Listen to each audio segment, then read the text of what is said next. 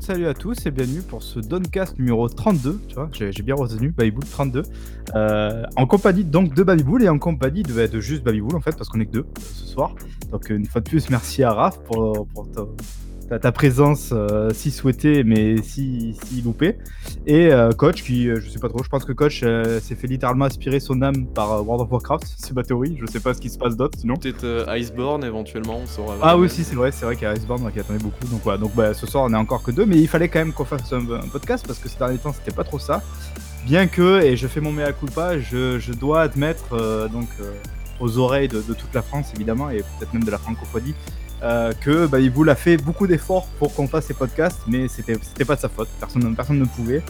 Moi le premier, euh, pas mal de trucs dans ma vie Personne perso ne que- voulait aussi, ouais. j'ai l'impression Oh, qu'il y avait une sorte euh, de non. complot. Si, si, un petit Je ne pouvais pas, j'ai changé de, de, de- entre, temps de connexion internet et j'ai d'ailleurs littéralement perdu 20 ans en connexion internet. Donc voilà, donc euh, il a fallu aussi que les, les choses se fassent, mais ça y est, ça y est, ce soir on est là. Avec un modem 56K et bienvenue. hein. Ouais, tu télécharges encore sur Immune, ça Euh, là, là, y a, il y a- en fait, il y a un mec qui tient les câbles pour moi, tu vois, pour que ça, ça tienne le coup, que ça soit suffisamment stable pour, euh, pour qu'on puisse enregistrer. Mais non, non, donc on est là ce soir et pourquoi on est là? Bah, Parce qu'il s'est quand même passé des choses un petit peu ces derniers temps. Et notamment, je pense que ça sera le gros focus de, de ce, ce Doncast, le- les Game Awards qui sont passés, où Oui, on a eu droit à euh, quelques très très bonnes surprises. Gros focus, euh, pas trop non plus parce que c'était Oh, pas exceptionnel comme chaque année. Oui, mais on va, on va en Ah, parler. il y a eu quand même, non, tu ne peux pas dire ça, parce que moi je suis dégoûté. Il y a eu quand même deux, trois surprises qui, euh, putain, fait chier. Euh, J'aurais aimé le voir en direct, je, je l'ai pas fait cette année. C'est pas toi d'ailleurs, tu l'as su en direct toi? Ouais, je l'ai suivi en direct euh, comme chaque année, et comme chaque année je regrette. Mais voilà. Donc tu t'affiches à chaque année quoi. C'est... c'est- Et en plus ça dure longtemps, non? Ça a duré jusqu'à quelle heure encore cette Ouais, année? alors c'est de 2h30, t'as un pré-show jusqu'à 3h, ensuite le show commence à 3h02, un truc comme ça, et ensuite ça file jusqu'à 5h40 quoi. Donc, Et euh, j'imagine qu'il n'y avait c'est- pas de concert de Doom en plus cette année?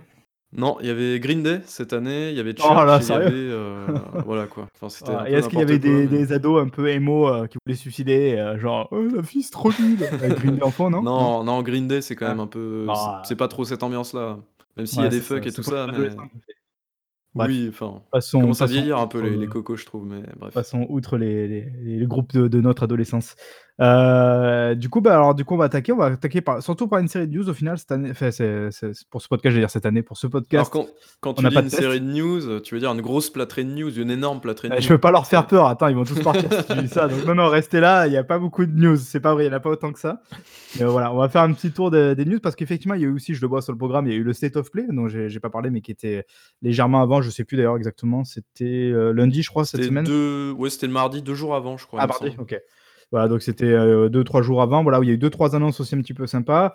Euh, et donc, évidemment, donc, les Game Awards dont on reviendra après. Mais du coup, on va attaquer tout de suite par le State of Play avec la première news, à savoir la sortie de Dreams. Donc, Dreams, c'est ce jeu un peu façon euh, euh, Project Spark, je sais pas si tu t'en souviens, sur Xbox, qui était sorti Ouais, cette année, euh, cette génération aussi. J'ai un truc avec cette année, moi. Et c'est un peu le même délire, c'est-à-dire qu'en fait, c'est un jeu qui te permet de faire n'importe quel jeu. Peut-être quand même, il faut admettre que Dreams c'est plus poussé que Project Spark. Il y avait vraiment un univers qui était. On, on, on pouvait pas trop sortir de cet univers-là. Mais Dreams, voilà, c'est. c'est- Je sais pas si tu as vu un peu des projets, toi, euh, qui ont popé sur ta tête. C'est Ouais, vraiment si, hyper impressionnant, je trouve. Enfin, C'est assez, costaud, quoi. impressionnant. Bah, ils ont fait un medley d'ailleurs dans le le State of Play là-dessus, justement, où ils présentaient quelques projets euh, créés designés par la communauté. C'est vraiment. Enfin. Il y a vraiment des trucs de ouf, quoi. Et d'ailleurs, je sais pas si tu avais joué à Project Spark déjà à l'époque, c'était super cool. J'avais. Je l'ai en j'avais boîte. Un petit peu. D'accord. Tu dois être l'un des seuls Alors qu'il processeurs à l'avoir en boîte. Ouais. Ouais, il est... Les serveurs sont fermés et tout. Enfin bref. Mais Project Spark, déjà rien qu'à l'époque, c'était cool. Mais Dreams, ça doit être quand même assez impressionnant. Ouais, quoi. ça a l'air d'être plus, plus loin que, que ça. Après, ce qui est un peu dommage, entre guillemets, c'est que Project Spark a complètement bidé. Donc, tu te dis, est-ce que Dreams va pas suivre le même chemin? Mais peut-être pas, parce que ben, là, si on en parle, c'est qu'à la sortie du jeu, en fait, il sort de son early access. Donc, le jeu était quand même déjà disponible. C'est pour ça aussi qu'on peut voir des projets. Et le jeu sortira donc le 14 février 2020. Donc, pour la Saint-Valentin, c'est parfait. Peut-être qu'ils vont pouvoir créer des cadeaux dessus euh, pour leur, leur chérie. Euh, ou leurs leur copains, évidemment, tout, tout va bien. Euh, toi, tu, tu feras partie des mecs, euh, non tu- ça, ça te gave déjà peut-être l'idée de, de construire des jeux de A à Z ou tu vas quand même essayer? Euh, non, non, bah de toute façon, c'est sur PS4, donc il y a très peu de chances que ça soit pour moi. Et puis en plus, Oh. un jeu créatif. Non, mais un jeu créatif, déjà, c'est pas forcément pour moi de base, Ouais. même si. Ouais, mais euh, peut-être pour essayer les jeux des mais- autres, tu vois, il y a ça aussi, il y a quand même ce Ah côté-là oui. aussi. Bah, Il y avait un petit peu le même principe avec Little Big Planet aussi à l'époque. C'est Ouais. vrai que ça pourrait, ça pourrait aussi. J'ai le vu, faire, je sais mais- pas si tu l'as vu, le projet un peu, il y a un type qui a fait un peu à la. J'ai dit F0, c'est pas F0, qui a fait Ah, à la... Wipeout Wipeout. Ouais. Ouais, c'est C'est c'est super, super, cool, ouais. impressionnant, quoi. Ça donne envie d'y jouer en fait. Quand tu vois ça ça, a tu l'air te dis, putain, d'être, ça donne euh, envie. Ça a l'air d'être mieux que Wipeout euh, qui est sorti Ouais, dernièrement. en donc plus, c'est ça, c'est ça le plus drôle, quoi. Mais bon, comme quoi, à suivre, à suivre de près, sachant que ce jeu a été annoncé, donc là, c'est là que je me régale. Dis-nous, Bible, quand est-ce que ce jeu a été annoncé, s'il te plaît?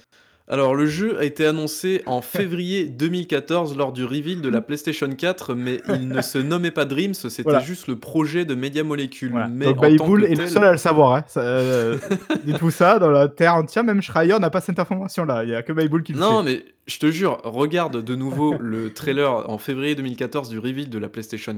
euh, non, de, de- 2013, pardon, 2013. Février 2013 du reveal de la PlayStation 4, il y avait un jeu euh, comme ça. C'était pas, il s'appelait pas Dreams parce qu'il avait pas de nom, mais c'était le projet de Media Molecule. Donc le jeu Ah, donc c'est bien Media Molecule depuis- qui fait le jeu. On parle bien des mecs de Little Big Planet. de Little Big Planet, de Ok, d'accord, je savais pas que c'était eux quand même. euh, Tearaway et tout ça quoi. Ah oui, c'est vrai aussi, ouais, ouais. Ouais, bah c'est cool. Enfin, c'est des mecs qui ont, du... qui ont de la bouteille et du talent là maintenant quand même. Ouais, mais quand ils pensent, ça veut dire que ça fait 8 ans qu'ils travaillent sur Ouais. un seul et même jeu. C'est fou. Bah, ça. ils nous ont fait ce qu'on appelle dans le milieu une. Une ICO, j'allais dire, une euh, The Last Guardian. Enfin voilà, ces mecs-là font des. Non, d'ailleurs, ils ont 3, carrément une- loupé une génération, sont encore plus forts. Une Final. Fantasy 13, euh, tout ce que Très, tu veux fort. quoi. Enfin 15 plutôt. Mm. Du coup, bon, sortons de, de- de nos rêves. Oh, joli.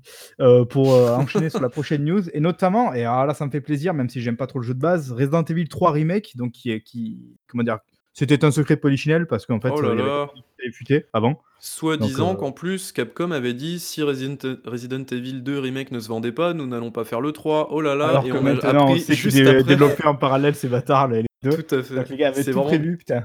des gros fumiers et donc l'information, euh, bah, c'est un remake hein, de toute façon, mais l'information, le petit plus bonus, j'ai envie de dire, c'est que le fameux Project Resistance, donc qui est une sorte Ouais. de euh, jeu asymétrique en 4v1 ou 5v1, alors c'est- par contre je me souviens Je plus c'est nom 4v1, je crois.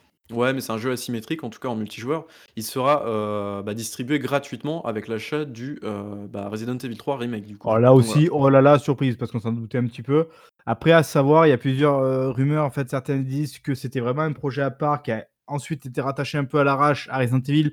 Et en plus de ça, après, en fait, a été rattaché à. En fait, à la base, il y a même une rumeur qui dit, et je crois que ça vient de Kotaku notamment, enfin, je suis pas trop sûr, mais je crois, qui dit qu'en fait, à la base, il devait y avoir Resident Evil 2 et 3 en, en pack qui devaient sortir en même temps. Et en fait, ben, Resident Evil 3 a pris un peu plus de retard, donc ils sont concentrés sur Resident Evil 2, qu'ils ont déjà pour sorti, ce qui fait que cette année, donc quand même seulement un an après, on a Resident Evil 3 Remake, ce qui confirme évidemment qu'ils développent aussi deux jeux en parallèle.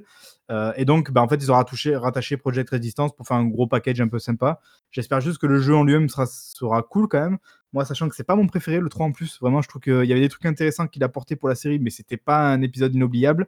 Il y a évidemment cette fameuse gimmick du Nemesis qui te suit. D'ailleurs, c'était c'est Resident Evil 3 Nemesis à la base, hein, le jeu, qui te suit durant tout le jeu. Donc, il faudra voir comment ils vont réussir à faire ça, sachant qu'ils ont un petit peu déjà étrié la, la mécanique avec le 2, avec ce fameux Mister X qui te suit euh, quasiment constamment dans le jeu. À voir comment ils vont réussir à retourner ça. Après, bah, le jeu sera évidemment très joli, comme le 2, il n'y a pas trop de soucis à se faire. Je pense que ça sera un kiff pour les fans de Resident Evil et moi le premier, mais voilà, moi je, coup, l'achèterai. dans, dans le 3, le Nemesis te suit euh, exactement comme avec euh, Mister X ou Bah, dans le chose? 2, ils ont, fait, euh, ils ont fait un parti pris parce qu'à l'origine, dans Resident Evil 2, tu avais des phases avec Mister X, mais c'était des phases qui étaient très scriptées et euh, ils te suivaient en fait très peu dans le jeu. Et d'ailleurs, c'était selon certains scénarios, donc c'était même pas tout le temps. Et en fait, par exemple, bah, tu avais des certains passages dans le jeu où tu avançais dans un couloir et en fait, d'un coup, oh là là, surprise, il te défonce le, le mur et il est devant toi. Et en fait, quand tu speedrun le jeu comme moi j'ai fait avec le 2, c'était c'est des phases oh là là, surprise, il arrive, hop, et hop, tu passes dessous, tu continues tout droit, tu t'arrêtes même pas en fait, quoi. Genre, tu, tu, tu te barres et tu. Voilà. Ça fait son petit effet quand tu joues la première fois, évidemment, mais voilà. Et dans le remake, ils avaient fait le parti pris, en fait, qu'en fait, le Mister X te suit vraiment, mais pendant une, heure, une heure et demie dans le jeu, constamment, non-stop. Partout où tu ailles, il y a Mister X qui te suit, quoi. Donc, en fait, ça fait que tu devais euh, faire les énigmes, tu devais fouiller les pièces et tout, tout en ayant la pression du gros mec derrière euh, qui arrive et tu vois, qui ouvre les ça, portes. je- c'est un peu relou ça. Je suis pas hyper- fan de ce truc-là. Il y avait, alors c'est pas du tout le même type de jeu, mais dans Soma, t'as un peu ce même principe-là, c'est-à-dire que t'as des ordinateurs à fouiller pour, euh, pour euh, comment dire, euh, bah, pour récolter des informations, voilà, concernant le lore de l'univers et tout. Et des fois, t'es un petit peu emmerdé avec, euh, tu sais, les, les espèces de défaits sur l'écran et tout ça pendant que t'es en train de lire, et t'as un petit peu la pression. Déjà que moi, je suis une grosse flippette, alors. Ouais, mais en fait, c'est- je c'est comprends pas ce que tu dis, terrible, parce que d'un côté, c'est intéressant parce qu'ils arrivent à faire ce qu'ils veulent, c'est-à-dire te mettre la, la pression, justement, te, te- toi, te, te presser, mais du coup, ça offre forcément un côté très frustrant, fru- frustrant pardon, parce que tu es pas libre de faire une exploration comme t'aimerais. Pour les gars qui sont un peu euh, maniaques de l'exploration, je vais fouiller chaque recoin de la pièce, ça fait un peu chier des fois d'avoir un truc qui te fout la pression. Euh, derrière parce que bah, tu n'es pas libre et au bout d'un moment ça devient fatigant quoi. C'est heureusement que ça dure pas 6 heures quoi parce que euh, sinon euh, là à voir avec le 3 comment ils vont faire sachant qu'à l'origine dans le 3 tu avais des choix à faire en général en mode QTE Est-ce qu'ils ont gardé ce, ce système-là? Je sais pas, on verra. Normalement, on visitera un petit peu plus Raccoon City, donc j'espère qu'ils ont bien profité de l'occasion pour faire un vrai Raccoon City intéressant. Voilà, on verra. Ça arrive, euh, je crois, en avril, non, si je dis pas de bêtises, en avril 2020. Euh, il y a une édition collector qui viendra évidemment avec à 180 boules pour avoir Jill en figurine, sachant que Jill, évidemment, a, eh ben, on est en 2020, donc il n'y a plus de, de mini-jupe. maintenant, elle est en elle est habillée, on dirait Lara Croft un petit peu d'ailleurs, mais bon, je pense qu'il y aura un C'est une euh, honte. C'est une honte. Comme d'hab, est-ce qu'ils ont, est qu'ils ont redesigné le, la taille des seins ou quoi? Il n'y avait pas eu un délire avec euh, euh, Final Fantasy VII Remake là-dessus, là, oui, avec un personnage, je sais pas quoi. Là? Ouais. ouais. mais elle avait vraiment des seins de manière. Enfin, c'était vraiment exagéré. Le, La Jill de base n'a pas des gros seins, donc ça va quoi. Il n'y avait pas besoin de, retoucher ça quoi.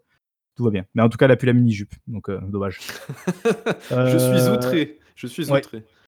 Prochaine news, pas forcément hyper intéressant vu du résultat, mais premier gameplay pour euh, Babylon's Fall. Donc Babylon's Fall, le jeu 2. Euh, dis-moi, 2 De Platinum Games, euh, voilà, bon, ça ressemble à du Automata, ça ressemble à un petit peu tout ce qu'a fait Platinum Games, donc bon, je sais pas si... Et à savoir Oui.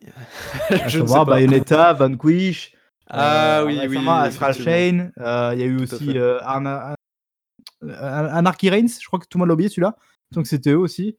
Euh, il y a eu quoi? Il y a eu euh, l'excellent Metal Gear Rising, par contre, qui était vraiment très sympa. D'ailleurs, en parlant de Bayonetta et Vanquish, bon, je vois que c'est une news qu'on fera après, mais voilà, autant la dire tout de suite. Il y a Bayonetta et Vanquish qui vont ressortir pour les 10 ans euh, de, des projets avec un pack spécial console. Donc, il y aura Xbox, PS4, Switch, je sais pas d'ailleurs qui est étonnant parce que. Bonne question. Bah, le premier Bayonetta est déjà dispo sur Switch, à la limite Vanquish, éventuellement. Le 3 sera dispo aussi sur Switch. Donc c'est pour ça que c'est. Oui, je sais pas. je sais pas si Switch, il arrive sur Switch, ouais. En tout cas, il arrive en février. Il y aura un jeu de Steelbook avec. C'est évidemment de remaster. Ça sera l'occasion de jouer à Vanquish en 60 FPS. Vanquish qui est pas parfait, mais qui est un super TPS. Donc je vous le conseille pour ceux qui ont, jamais fait le jeu. Il y a, il y a, il y a des vrais parties pris intéressants dedans. Ouais, c'est hyper nerveux et tout. C'est assez mortel comme jeu. On continue avec le State of Play et notamment enfin le retour de Ghost of Tsushima qui avait un petit peu disparu des radars depuis son annonce, qui arrivera donc à l'été 2020, donc il arrivera avant la PS5. Et ouais, et confirmation, c'est bien un jeu PS5, euh, PS4 pardon, PS4. évidemment, c'est tout ce qu'il y aura un remaster euh, sur PS5 ou quelque chose du genre. Oui, ou une pseudo compatibilité. D'ailleurs, je vois beaucoup de beaucoup de gens qui disent que la PlayStation 5 sera rétro avec la 4. Est-ce que Sony l'a officiellement annoncé Je crois. Ou pas, ouais, il, me semble, il me semble que oui. Je, je suis sûr à 90% sûr de ça. Hein. Il me semble que quand ils avaient parlé de leur manette et tout ça, ils avaient dit aussi que ce serait compatible avec la PS4. je, ça me parle en tout cas. Parce que j'ai l'impression que beaucoup, beaucoup, de gens s'emballent là-dessus, et si c'est pas le cas, Sony vont se prendre un gros autour de bâton. De toute manière, euh, je pense qu'ils sont quasiment obligés de le faire maintenant. On doit revenir sur leur déclaration, hein, bien sûr, à l'époque, hein, qui disait ah, non, non, mais ça sert à rien, la rétro, les gens veulent pas ça. Bon, voilà, évidemment, on connaît Sony, euh, c'est les pros pour ça. Euh, du coup, donc Ghost of Tsushima qui arrive à l'été 2020, euh, qui a l'air, je trouve, pour ma part, toujours aussi cool, et peut-être même un, peu moins joli quand même, ça c'est vrai. J'ai vu beaucoup de gens en parler, un peu moins joli que ce qu'on nous avait montré à la base. bon, après, on va dire que ça fait moins bullshit. Ça trouve ça en fait. C'est très joli, mais ça fait moins bullshit. Là, là, on y croit. Quoi. Là, ça fait jeu vidéo et c'est très cool. Même ça a des séquences qui sont très belles. Je sais pas si tu as vu le trailer. Quand il court avec son cheval, là, c'est super beau quoi. Ça donne des effets avec les, les, paysages et tout, c'est magnifique. Euh, rien que pour ça, rien que pour courir à cheval, tu vois, j'avais pas aimé ça dans Red Dead, là, je suis sûr que je vais aimer ça dans celui-là. Donc ça sera, ça sera achat des One évidemment. Et en parlant toujours donc de jeux, euh, de jeux Sony, parce qu'on est évidemment dans le State of Play, on a euh, Horizon Zero Dawn. Alors je sais pas pourquoi tu me l'as mis là, non Parce que c'est un peu à part ça. Alors attention, c'est un petit peu à part. C'est voilà. Alors Horizon Zero Dawn sur PC, ça pourrait paraître. Pas d'interrogation. Et d'ailleurs voilà, c'est très. Alors ça n'a pas été évoqué pendant le State of Play, pour être très clair. Euh, c'est juste en fait un, je crois un YouTuber euh, russe ou en tout cas de l'Europe de l'Est euh, qui a lâché une petite information à ce niveau-là, c'est que Horizon Zero Dawn, il y aurait possibilité qu'il puisse sortir un jour sur PC. Donc pourquoi il dit ça? Eh bien tout simplement parce que il y aura une suite déjà dans les cartons, ce qui paraît peu étonnant vu que le jeu s'est vendu à un peu plus de, je crois en début d'année c'était plus de 10 millions d'exemplaires, donc ce qui est vraiment énorme quoi. Surtout pour une nouvelle IP et tout, c'est cool. Mais du coup, en fait, bah, on a euh, le portage de Death Stranding qui arrive. Et Death Stranding, qu'est-ce que c'est? Eh bien, euh, c'est un jeu qui tourne sous le moteur de euh, bah, Horizon Zero Dawn, qui est le Decima Engine. Et n'oublions pas que de l'autre côté, du côté français, on a aussi eu des exclusivités de chez Quantic, donc des exclusivités PlayStation 3 et 4. Du coup, à savoir bah, la trilogie Beyond Two Souls, Heavy Rain et Detroit Become Human, qui sont, qui sont des jeux qui sont sortis eux aussi sur PC récemment. Donc, il y a quand même euh, quelque chose qu'il faut noter, c'est que Guerrilla Games, alors je me trompe peut-être, mais appartient à Sony. Oui, C'est pas le cas de Quantic Dream, ni de C'est vrai, donc c'est pour ça que c'est à prendre avec des pincettes et moi ça m'a vraiment étonné et le truc qui est encore plus étonnant et qui pourrait mettre sur une autre pi une autre piste, pardon, c'est du coup Jason Schreier a été, heu, comment dire? Topé un petit peu là-dessus sur, enfin, sur la question sur, heu, Twitter et en gros, il a répondu de manière un petit peu évasive en mode, «Ce n'est pas impossible, machin, machin». Donc ça veut tout et Ah, ça rien serait quand dire. même super étonnant. Enfin moi je Ça vraiment je serait trouvais ça ultra étonnant, quoi. ça serait très étonnant. Après, heu, d'ailleurs j'ai essayé de m'y remettre à ce jeu-là et j'y arrive toujours pas. Ça doit faire 4 fois que Ah si, j'essaye et il a des défauts qui sont vraiment j'espère que pour le 2 on les verra plus, mais c'est quand même aussi un jeu qui a des super qualités. Le le gameplay, il est vraiment très cool. Les paysages, ils sont incroyables. Enfin moi, c'est vraiment ce qui m'a fait tenir jusqu'au bout du jeu, quoi. Les paysages, d'avoir d'un coup des des des panoramas comme ça là, qui en mettent plein la vue et le jeu super bon en plus. Heu, non, Moi j'arrive vraiment pas avec ce jeu-là. C'est c'est fou parce que j'ai vraiment envie d'y jouer, j'ai vraiment envie je sais pas, j'ai l'impression déjà l'interface elle est immonde, enfin elle est trop envahissante et encore ça va, il y a des options pour la régler donc ça c'est plutôt cool, notamment quand tu appuies sur le pavé tactile pour afficher les missions et tout ça. Donc ça c'est déjà, c'est déjà cool. Mais je sais pas, j'arrive pas à rentrer dans le jeu et c'est c'est dommage parce que j'ai vraiment envie d'aimer ce jeu, j'ai vraiment envie de comprendre ce qui s'est passé dans cet univers et tout ça et je sais pas, c'est ça a l'air, heu, je sais pas je sais pas pourquoi ça fonctionne pas sur moi, c'est c'est dommage. Heu, mais en tout cas s'il sort sur PC, bon, je sais pas. S'il est en 120 FPS, pourquoi pas? Ça pourrait peut-être faire un argument déjà parce que Bah, en parce que, tout bah, cas, c'est de jouer à la peut-être, manette. mais de c'est des grosses, grosses pincettes qu'on prend elle-même avec une grosse pincette, peut-être que le jeu arriverait, heu, sur PC. Après si c'est le cas, si ça se confirme, heu, je pense que c'est quand même peut-être le signe d'un changement de stratégie assez radical, heu, de Sony parce que c'était aussi c'est quand même la stratégie actuelle de Microsoft, hein, de sortir les les jeux sur PC, d'un peu s'extraire de de ce côté exclu, heu, console, heu, absolue. Peut-être qu'eux aussi se sont dit: «En fait, c'est peut-être pas si con, peut-être qu'il y a un marché à prendre là quelque part», c'est possible Tout aussi. à fait et d'ailleurs je vais je vais grignoter un petit peu une news d'après, mais Microsoft a réussi complètement le lancement, de Halo Reach, donc Ouais. la Major Collection sur, Steam, Le heu et Halo, Windows 10 rappelons-le. accessoirement. Oui bon ça on n'est pas là pour juger ça, mais du coup, heu, voilà, il y avait, plus de 2 000 000 je crois de ventes et de joueurs sur, sur toutes les enfin toutes les plateformes confondues sur PC quoi. Donc ce qui est, absolument énorme, donc à savoir que le jeu est disponible à la fois sur le Game Pass sur PC, sur le Windows Store évidemment et sur Steam. Donc voilà, heu, vraiment Microsoft est vraiment en mode ouverture un petit peu totale et ça lui réussit, heu, plutôt bien en Bon, tout cas. après dans le cas spécifique d'Halo, je pense qu'il faut être honnête et dire aussi que c'est c'est comment dire? C'est je pense qu'il y a une sorte de, heu, comment je pourrais dire ça? De D'aura d'e peu? d'effet Halo, dans le sens où Halo était plus disponible depuis vraiment très, très longtemps sur PC. Je pense que c'est 2, un toujours un jeu ça, qui a qui a fait que ouais, le 2 le 1 et le 2 sont sortis sur PC. Je crois que c'est après que que c'était plus le cas. Il y a eu ce fameux Halo russe, tu sais, je sais pas si tu as vu ça, bah, le free to play là, qui était sorti que Ah Russie. oui, oui. Heu, Halo, je sais plus quoi d'ailleurs, je sais plus comment il s'appelait. Heu, mais après sinon, ouais, il y avait pas eu de Halo, donc je pense est-ce qu'il y a pas un effet de manque qui fait que, tu vois, il y a eu un effet un peu, heu, hype quand le le Reach est arrivé parce que: «Ah enfin Halo sur PC depuis, heu, 10 ans, on attendait ça ou plus». Je pense qu'il y a il y a peut-être cet effet-là, plus que de dire que, tu vois, c'est possible de sortir des jeux qui sortent à à coups de millions, day one. Surtout qu'on sait que Halo, bien que ça reste un très gros titre, c'est plus peut-être le seller que c'était à l'époque. Donc heu, voilà, je je pense qu'il faut Après, faut, heu tu vois, prendre un peu des pincettes sur ça aussi, c'est peut-être juste un effet très particulier, quoi. après on pourra voir, il y a of Decay 2 qui est prévu lui, heu, de sortir sur Steam aussi l'année prochaine, donc bon, c'est pas du tout le le même calibre quoi, en termes de jeu. Ouais, Ouais. je savais pas, heu, je savais pas que OK. Oui, j'attends Je beaucoup le 3 d'ailleurs, on verra, heu, maintenant que le jeu est enfin bon, on on divague, on divague. Oui. Heu, donc voilà, donc ça y est, on a fini avec le State of Play, on va pouvoir passer à la rubrique, heu, bordel de news. Très, très, très drôle, Babiboul, merci. Oui, c'est les Heu, news en notamment bordel quoi. à le le studio sponsorisé par le Doncast, vous le savez, le Voilà. studio Starbreeze. Alors qu'est-ce qui se passe avec Starbreeze? Je vois Starbreeze. Starbreeze de nouveau sur pied. Ça y est, on est Qu'est-ce c'est le retour, c'est le comeback? Qu'est-ce qui se passe avec Starbreeze? Eh bien Starbreeze, heu, est de nouveau sur pied, voilà comme Renault, toujours debout, rassurez-vous, toujours la banane, toujours debout. On va pas faire les chansons, je connais je connais que cette chanson de Renault. Mais bref, en tout cas, il est heu, pas très connu Renaud, c'est un petit chanteur pas très connu. ouais, un tout petit mais je crois qu'il est au bar du coin là, j'irai le voir, heu, bref. Et du coup Starbreeze, heu, bah, qu'est-ce qui se passe? Eh bien, ils ont fini pas d'éponger leurs dettes, mais en tout cas, ils ont fini leur restructuration, donc c'est-à-dire ils ont viré plein de gens, heu et donc ils sont non arrête, c'est pas drôle. Heu, ils sont en mode, heu, bah, on va pouvoir continuer à redévelopper des jeux, on va on est sur la bonne, heu, pente ascendante. Je vais dire ça comme ça. C'est-à-dire qu'en gros, ils ont repris, ils les développements des DLC de Payday 2, il y en a déjà un qui est sorti C'est quand même assez dingue, alors qu'ils avaient à moitié abandonné le jeu, enfin c'est vraiment n'importe quoi. Et du coup, et ben, je pense qu'ils planchent assez, fortement sur Payday 3. Donc voilà, on va pas continuer à en parler de Starbreeze parce que voilà, on va les laisser un petit peu tranquilles, mais en tout cas voilà, Starbreeze est de nouveau sur pied. Donc voilà. Ah donc heu, bon, ça ça te fera au moins un heureux, c'est-à-dire toi quand même, heu, dans l'histoire. Non, Payday 3, je l'attends plus franchement, enfin, c'est Ah passé quoi. arrête, à d'autres, à Par contre que par contre, en parlant de Payday, il y a GTFO qui est Ah sorti, oui. heu, en mode surprise et ça, c'est plutôt cool. Et j'ai très, très envie de le tester, donc on essaiera, je pense qu'on essaiera celui-là. J'ai bien envie de l'essayer ou même peut-être en live si possible. Bon, je m'enflamme encore, encore un projet qu'on fera jamais. Voilà, heu, j'aimerais bien le tester en live, on on fera ça, je pense qu'on essaiera de faire ça à l'occasion. Je pense qu'il doit être très, très cool celui-là. Il donne Ouais, il a l'air sympa, sympa. Heu, donc on continue sur le bordel de news et la 2e news, c'est Touquet qui oh, officialise un nouveau BioShock, encore un donc Touquet pardon, officialise un nouveau jeu surcoté, heu, qui sera donc, heu, développé par, heu, c'est ça, c'est Cloud, Chamber? Cloud? Chamber, ouais. Alors en Ouais. gros, c'est un nouveau studio qui a été fondé avec des anciens de, Hangar 13, donc Hangar Ah, 13, ça me parle c'est ça. quoi? C'est, heu, Mafia 3 notamment, Ah, OK, bah, que Mafia 3 d'accord. d'ailleurs, puisque le C'était studio a c'est pas très sexy comme CV, d'accord.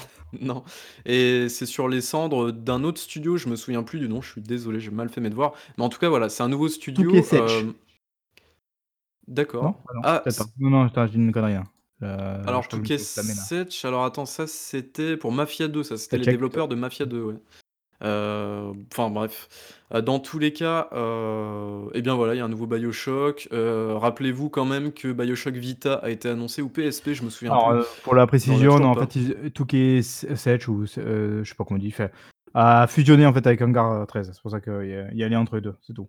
Ah d'accord En 2017. et mmh, il y a également le studio, heu, Ghost Story, je sais pas si vous connaissez ce petit ce petit machin là, qui est en fait une bran une sorte de studio, de, heu, Take-Two, heu, donc c'est-à-dire la bran la, comment dire? La maison mère de Touquet, donc c'est un petit peu le bordel entre Take-Two, Touquet, heu, Cloud Chamber et tout ça. Enfin bref, Ghost Story en fait, n'a toujours pas sorti de jeu alors que ça fait, heu, je crois 5 ans qu'ils sont séparés. Bah, en fait depuis, la dissolution d'Irrational Games qui eux étaient les développeurs du 1er BioShock et de Ouais. Infinite et donc en gros, je crois que dans Ghost Story, il y a Ken Levine, du coup, qui bosse dedans et bah, qui n'a toujours pas sorti de nouveaux jeux en fait, donc heu, donc Ken voilà. Levine, le papa de BioShock et Tout aussi à l'époque qui avait bossé sur System System Shock Shock, yes. 2. Je sais pas c'est le 1er, je suis pas sûr. Le 2 en tout cas Heu, sûr. alors, n c'était Warren Spector, je crois, le 1er et le 2, je crois que c'était Levine, mais enfin bref. Bon, c'est encore un jeu surcoté quoi, hein, parce que plutôt admettons-le, maintenant il serait temps de l'admettre, BioShock pas, mais c'est surcoté, voilà. On sera évidemment que des amis,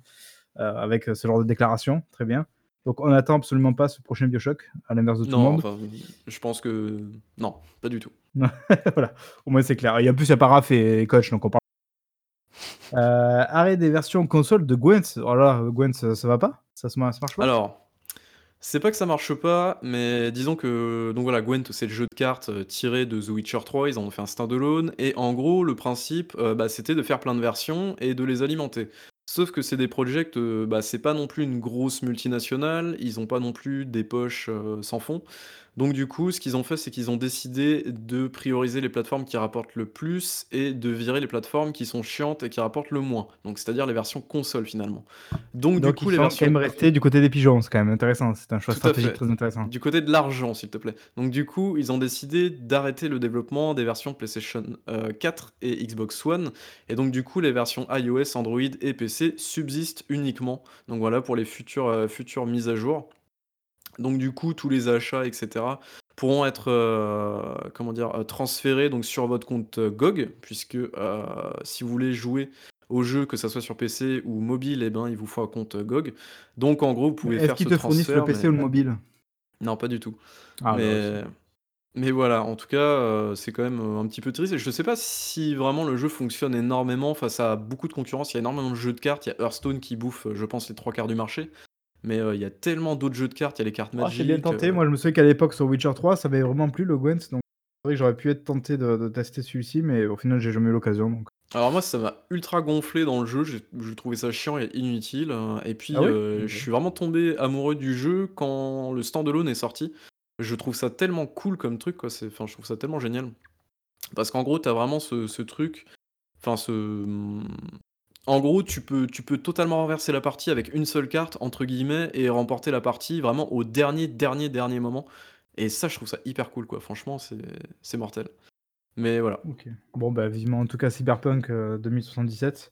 Ouais, Et peut peut-être qu'il qu'il aura un petit peu puisse de temps pour faire les les autres, heu, ouais, qu'il les puisse remplir les caisses de de CD Projekt parce qu'au niveau de GOG aussi, il y a pas mal de pertes donc heu, voilà, c'est c'est pas folichon, folichon. CD Projekt, s'il te plaît, sinon on va encore se faire Pardon. engueuler. Pardon, pardon. Heu, bon, bah, pour Halo Reach, on en a parlé tout à l'heure, tu as encore autre chose à dire ou? Non, non, non, bah, ça cartonne, Voilà. et puis tant mieux, quoi. Non, Donc Reach qui arrive, hein, on rappelle, à la fois sur PC et sur Xbox One, heu, donc heu, et c'est aussi donc le retour d'Halo sur PC et c'est, si j'ai bien suivi l'histoire, c'est le 1er disponible de la collection Halo sur PC, c'est ça? Parce qu'ils vont avoir aussi les autres et après je sais Ouais, pas dans mais quel ordre ils font, avec le alors 1er en j'imagine gros après? Alors en fait, ils font alors du coup, j'ai pas joué au Halo donc je sais pas, je suppose que c'est le 1er. En gros, c'est par ordre, heu, chronologique de la licence. OK. Enfin de la Reach série dans effectivement l'histoire. est un prologue, heu, enfin ça se passe en tout cas avant Halo 1 donc heu, effectivement c'est logique. Donc Halo Reach OK. 1-2-3 et 4. Heu, bah, on a fini pour ce petit ce ce cette 2e partie de news parce que là maintenant on va enchaîner donc ça y est sur les Game Awards, le le gros morceau si je puis dire de du Done-Cast.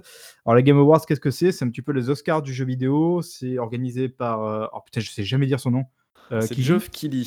Keighley. Geoff Keighley, c'est ça, voilà.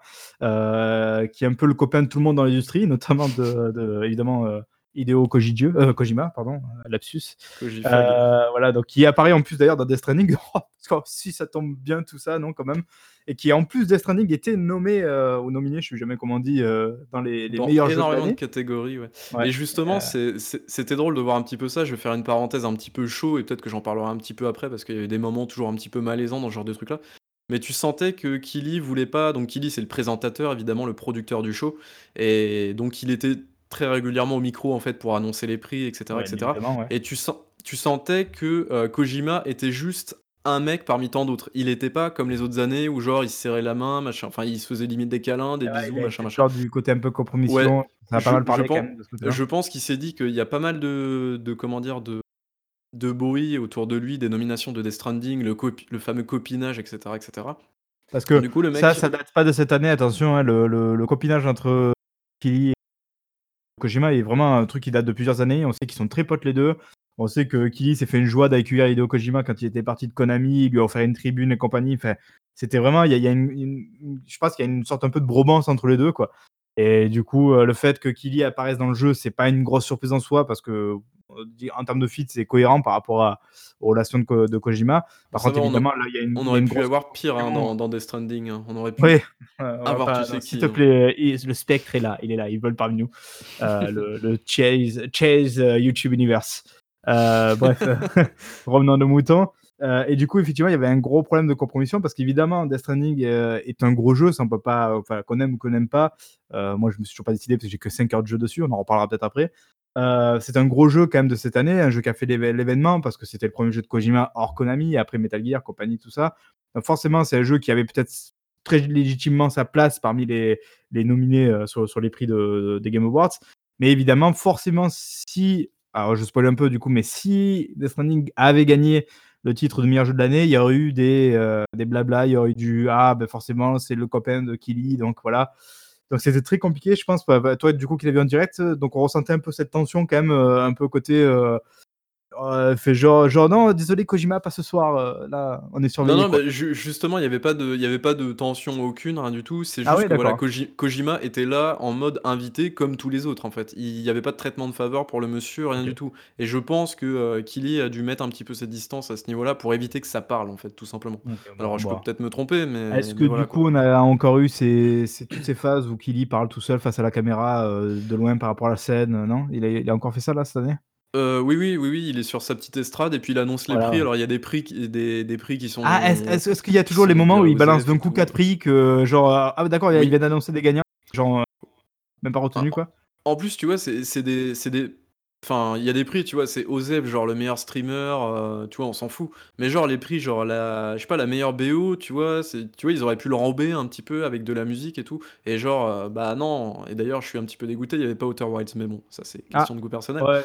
Mais voilà, après, honnêtement, la remise de prix, on s'en fout un petit peu, c'était pas vraiment ça qui était important et puis ça, c'est les goûts de chacun et à chaque fois, il y a le jeu que tu veux qui n'est pas dans la remise de prix, qui n'a pas Bah, gagné, d'ailleurs, je pense que d'entrée, là, ce qu'on va faire, on va pas parler des gagnants, je pense, de Game Awards, même si c'est évidemment le but entre guillemets «de la soirée» parce que nous, ce qui nous intéresse évidemment, c'est plutôt les trailers qui sont annoncés parce qu'ils en profitent toujours pour montrer des nouveaux trailers, faire des annonces, des choses comme Oui, ça. oui, voilà. C'est plutôt les interventions évidemment qui nous intéressent. Donc, en- euh, vite fait pour revenir dessus, sur en termes de gagnant, le gagnant, le jeu de l'année, c'est Sekiro, c'est ça Si j'ai Ouais, bien suivi? je pense qu'il a pas volé et je Ouais. crois avoir vu sur Twitter, alors c'est pas de moi du tout, mais je crois avoir vu sur Twitter d'une personne qui disait que euh, même si Sekiro c'était pas forcément le jeu de l'année, c'est plus une récompense pour Miyazaki du travail Évidemment. sur les Souls qu'il a Mm. fait avant, quoi. Et en gros, Sekiro c'est un petit peu la consécration de Voilà, c'est ça. tout le On travail peut, de on peut pas From nier Software l'impact de- de, C'est Dark ça. Souls et donc évidemment de Miyazaki euh, sur l'industrie. Il y a vraiment un avant, un après Dark Souls. quoi. Il, a- il a Tout à fait. fait. euh, Alors voilà. qu'il y a des gens qui, qui disent ah oui Death Stranding ça aurait été mieux oui mais Death Stranding ne marquera enfin n'a pas marqué l'industrie alors que Dark Souls Je a pense que marqué là où toute c'est une fort, c'est industrie, que quoi. Sekiro est arrivé avec. Enfin, on pensait pas, je pense que Sekiro marcherait aussi bien et accrocherait aussi bien euh, les gens, quoi. Je pense qu'il y avait un côté un peu en plus, c'était un jeu Activision, donc on sait un peu les, les gens, le- le- la vision qu'ils ont d'Activision. Et en fait, il a réussi en arrivant avec un autre jeu que Dark Souls, même s'il a déjà fait évidemment avec Bloodborne, mais qui ressemblait quand même beaucoup à Dark Souls. Là, il est arrivé avec un truc un peu différent, avec un autre parti pris, avec un jeu qui était vraiment bien fait, bien fini. Enfin, nous, on en a parlé dans les Doncast, on a beaucoup aimé évidemment euh, tous ceux qui ont joué. Euh, c'est un super jeu. euh, Il y, a- vraiment, il aucun vrai gros défaut, donc très bien. Euh, c'est pas très étonnant. En plus de ça, il faut quand même admettre qu'au-delà de Death Stranding, peut-être, il n'y a pas eu de très très gros jeux cette année. Après, les, seuls qui, pour moi, évidemment, avaient une chance de gagner, c'est des trucs qui, bah, comme tu dis, qui n'étaient même pas nominés, à savoir Outer Wilds, qui était pour moi, je, je comprends pas que ce jeu ait, ait pas été au milieu. Si Céleste l'avait été, je sais plus si c'était l'année dernière ou l'année d'avant, je comprends Ouais, pas pourquoi ouais. Outer Wilds n'était pas nominé parmi les meilleurs jeux, alors que franchement, pour moi, il avait le calibre pour. Euh, Il y a ce fameux, même si j'ai jamais joué, et toi, je crois pas non plus, euh, Disco Elysium, Elysium Alors qui a fait là pour le là pour le coup donc Disco Elysium ça a été un petit peu la sensation de la soirée puisqu'il a remporté 4 awards donc ce qui Ah, est bon on s'en fout. Honnêtement on s'en fout du nombre d'awards et tout mais alors meilleur euh, RPG je crois meilleure narration euh, et je me souviens plus des autres trucs après. Euh, mais en tout cas ce qui est cool c'est que du coup le fait qu'il ait autant d'awards ça va lui permettre de d'avoir beaucoup plus de lumière sur lui forcément quand tu gagnes ce genre de prix ça te booste complètement ta visibilité. Et du coup, alors il y avait déjà une traduction, notamment française parce que c'est un jeu qui est ultra verbeux et qui est Ouais, totalement en anglais pour l'instant. Et apparemment c'est de l'anglais assez soutenu. C'est peut-être aussi pour pour ça que j'ai je- pas si j'ai bien compris, y a beau- ça joue mais beaucoup effectivement sur les jeux de mots, les... tout à fait, fait- ouais, ça, fait partie de sur l'expérience, quoi. sur l'humour et tout.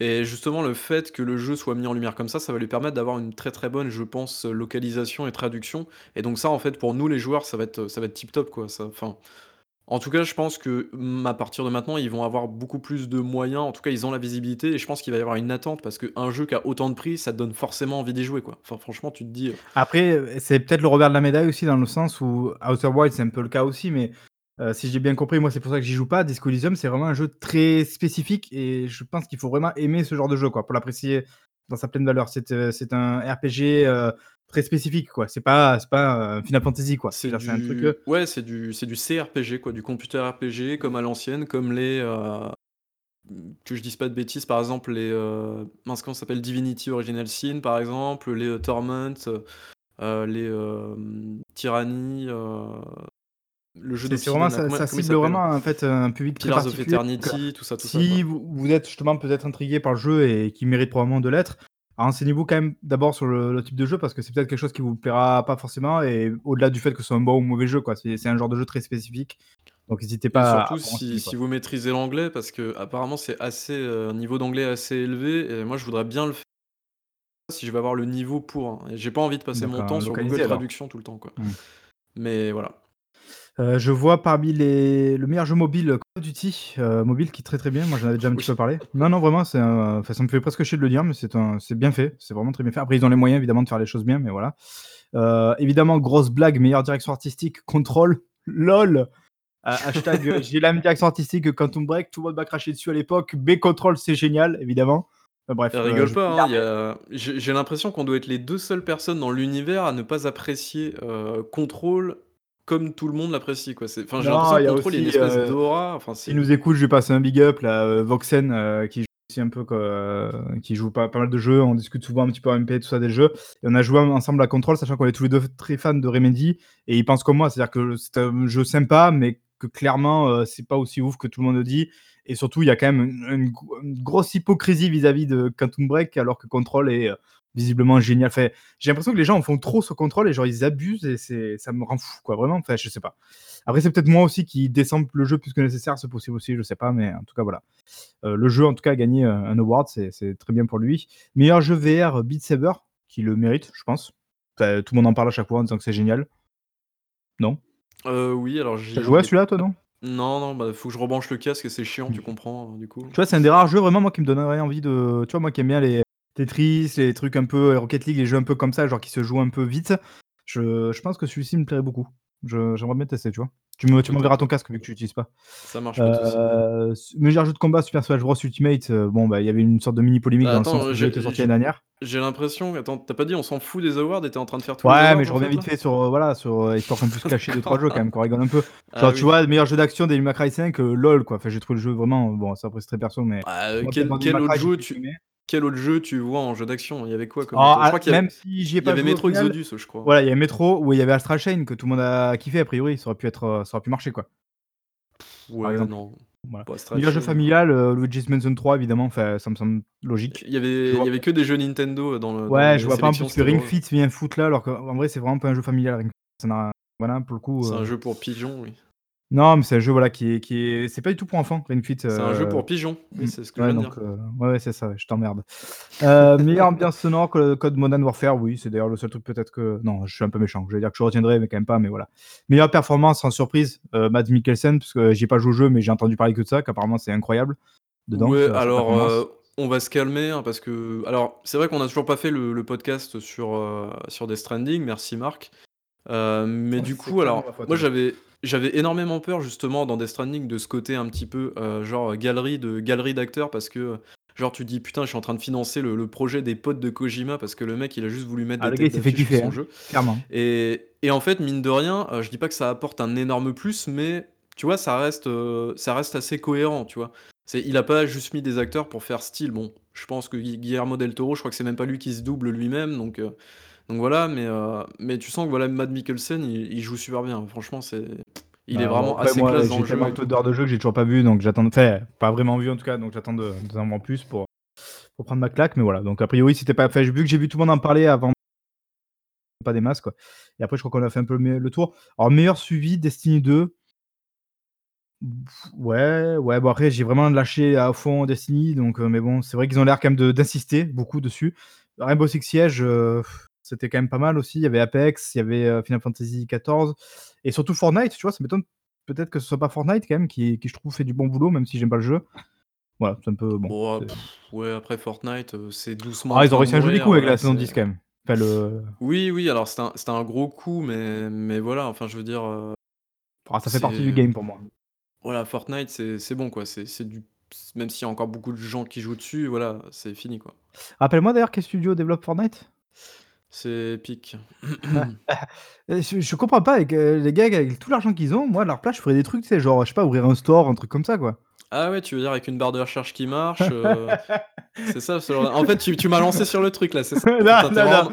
Allez, vraiment c'est un bon, enfoiré, passe à la suite, voilà, voilà. Si- C'est la suite. Bon, on a fait le tour des awards, voilà, ça c'était pour évacuer ça. Dites-nous à la rigueur si vous voulez en commentaire quand on postera le Duncast si, si vous êtes d'accord, pas d'accord avec ces awards ou si vous, vous auriez mis d'autres jeux. euh, voilà, nous on l'a dit, je pense que. Après, on parle pas évidemment Outer pour Wilds, Raph et- putain, et- Wilds. Voilà, on parle pas de Raph et Coach, mais c'est vrai que je pense que toi et moi, on est très étonnés de l'absence de Outer Wilds, euh, ne serait-ce que nominé dans les meilleurs jeux de l'année, mais bon. Alors, après, il... ah non, il était pas dans les jeux de l'année, je crois qu'il était Non, dans le... la meilleure direction. Je crois qu'il était Ouais. dans quatre catégories. Peut-être meilleur indé, non?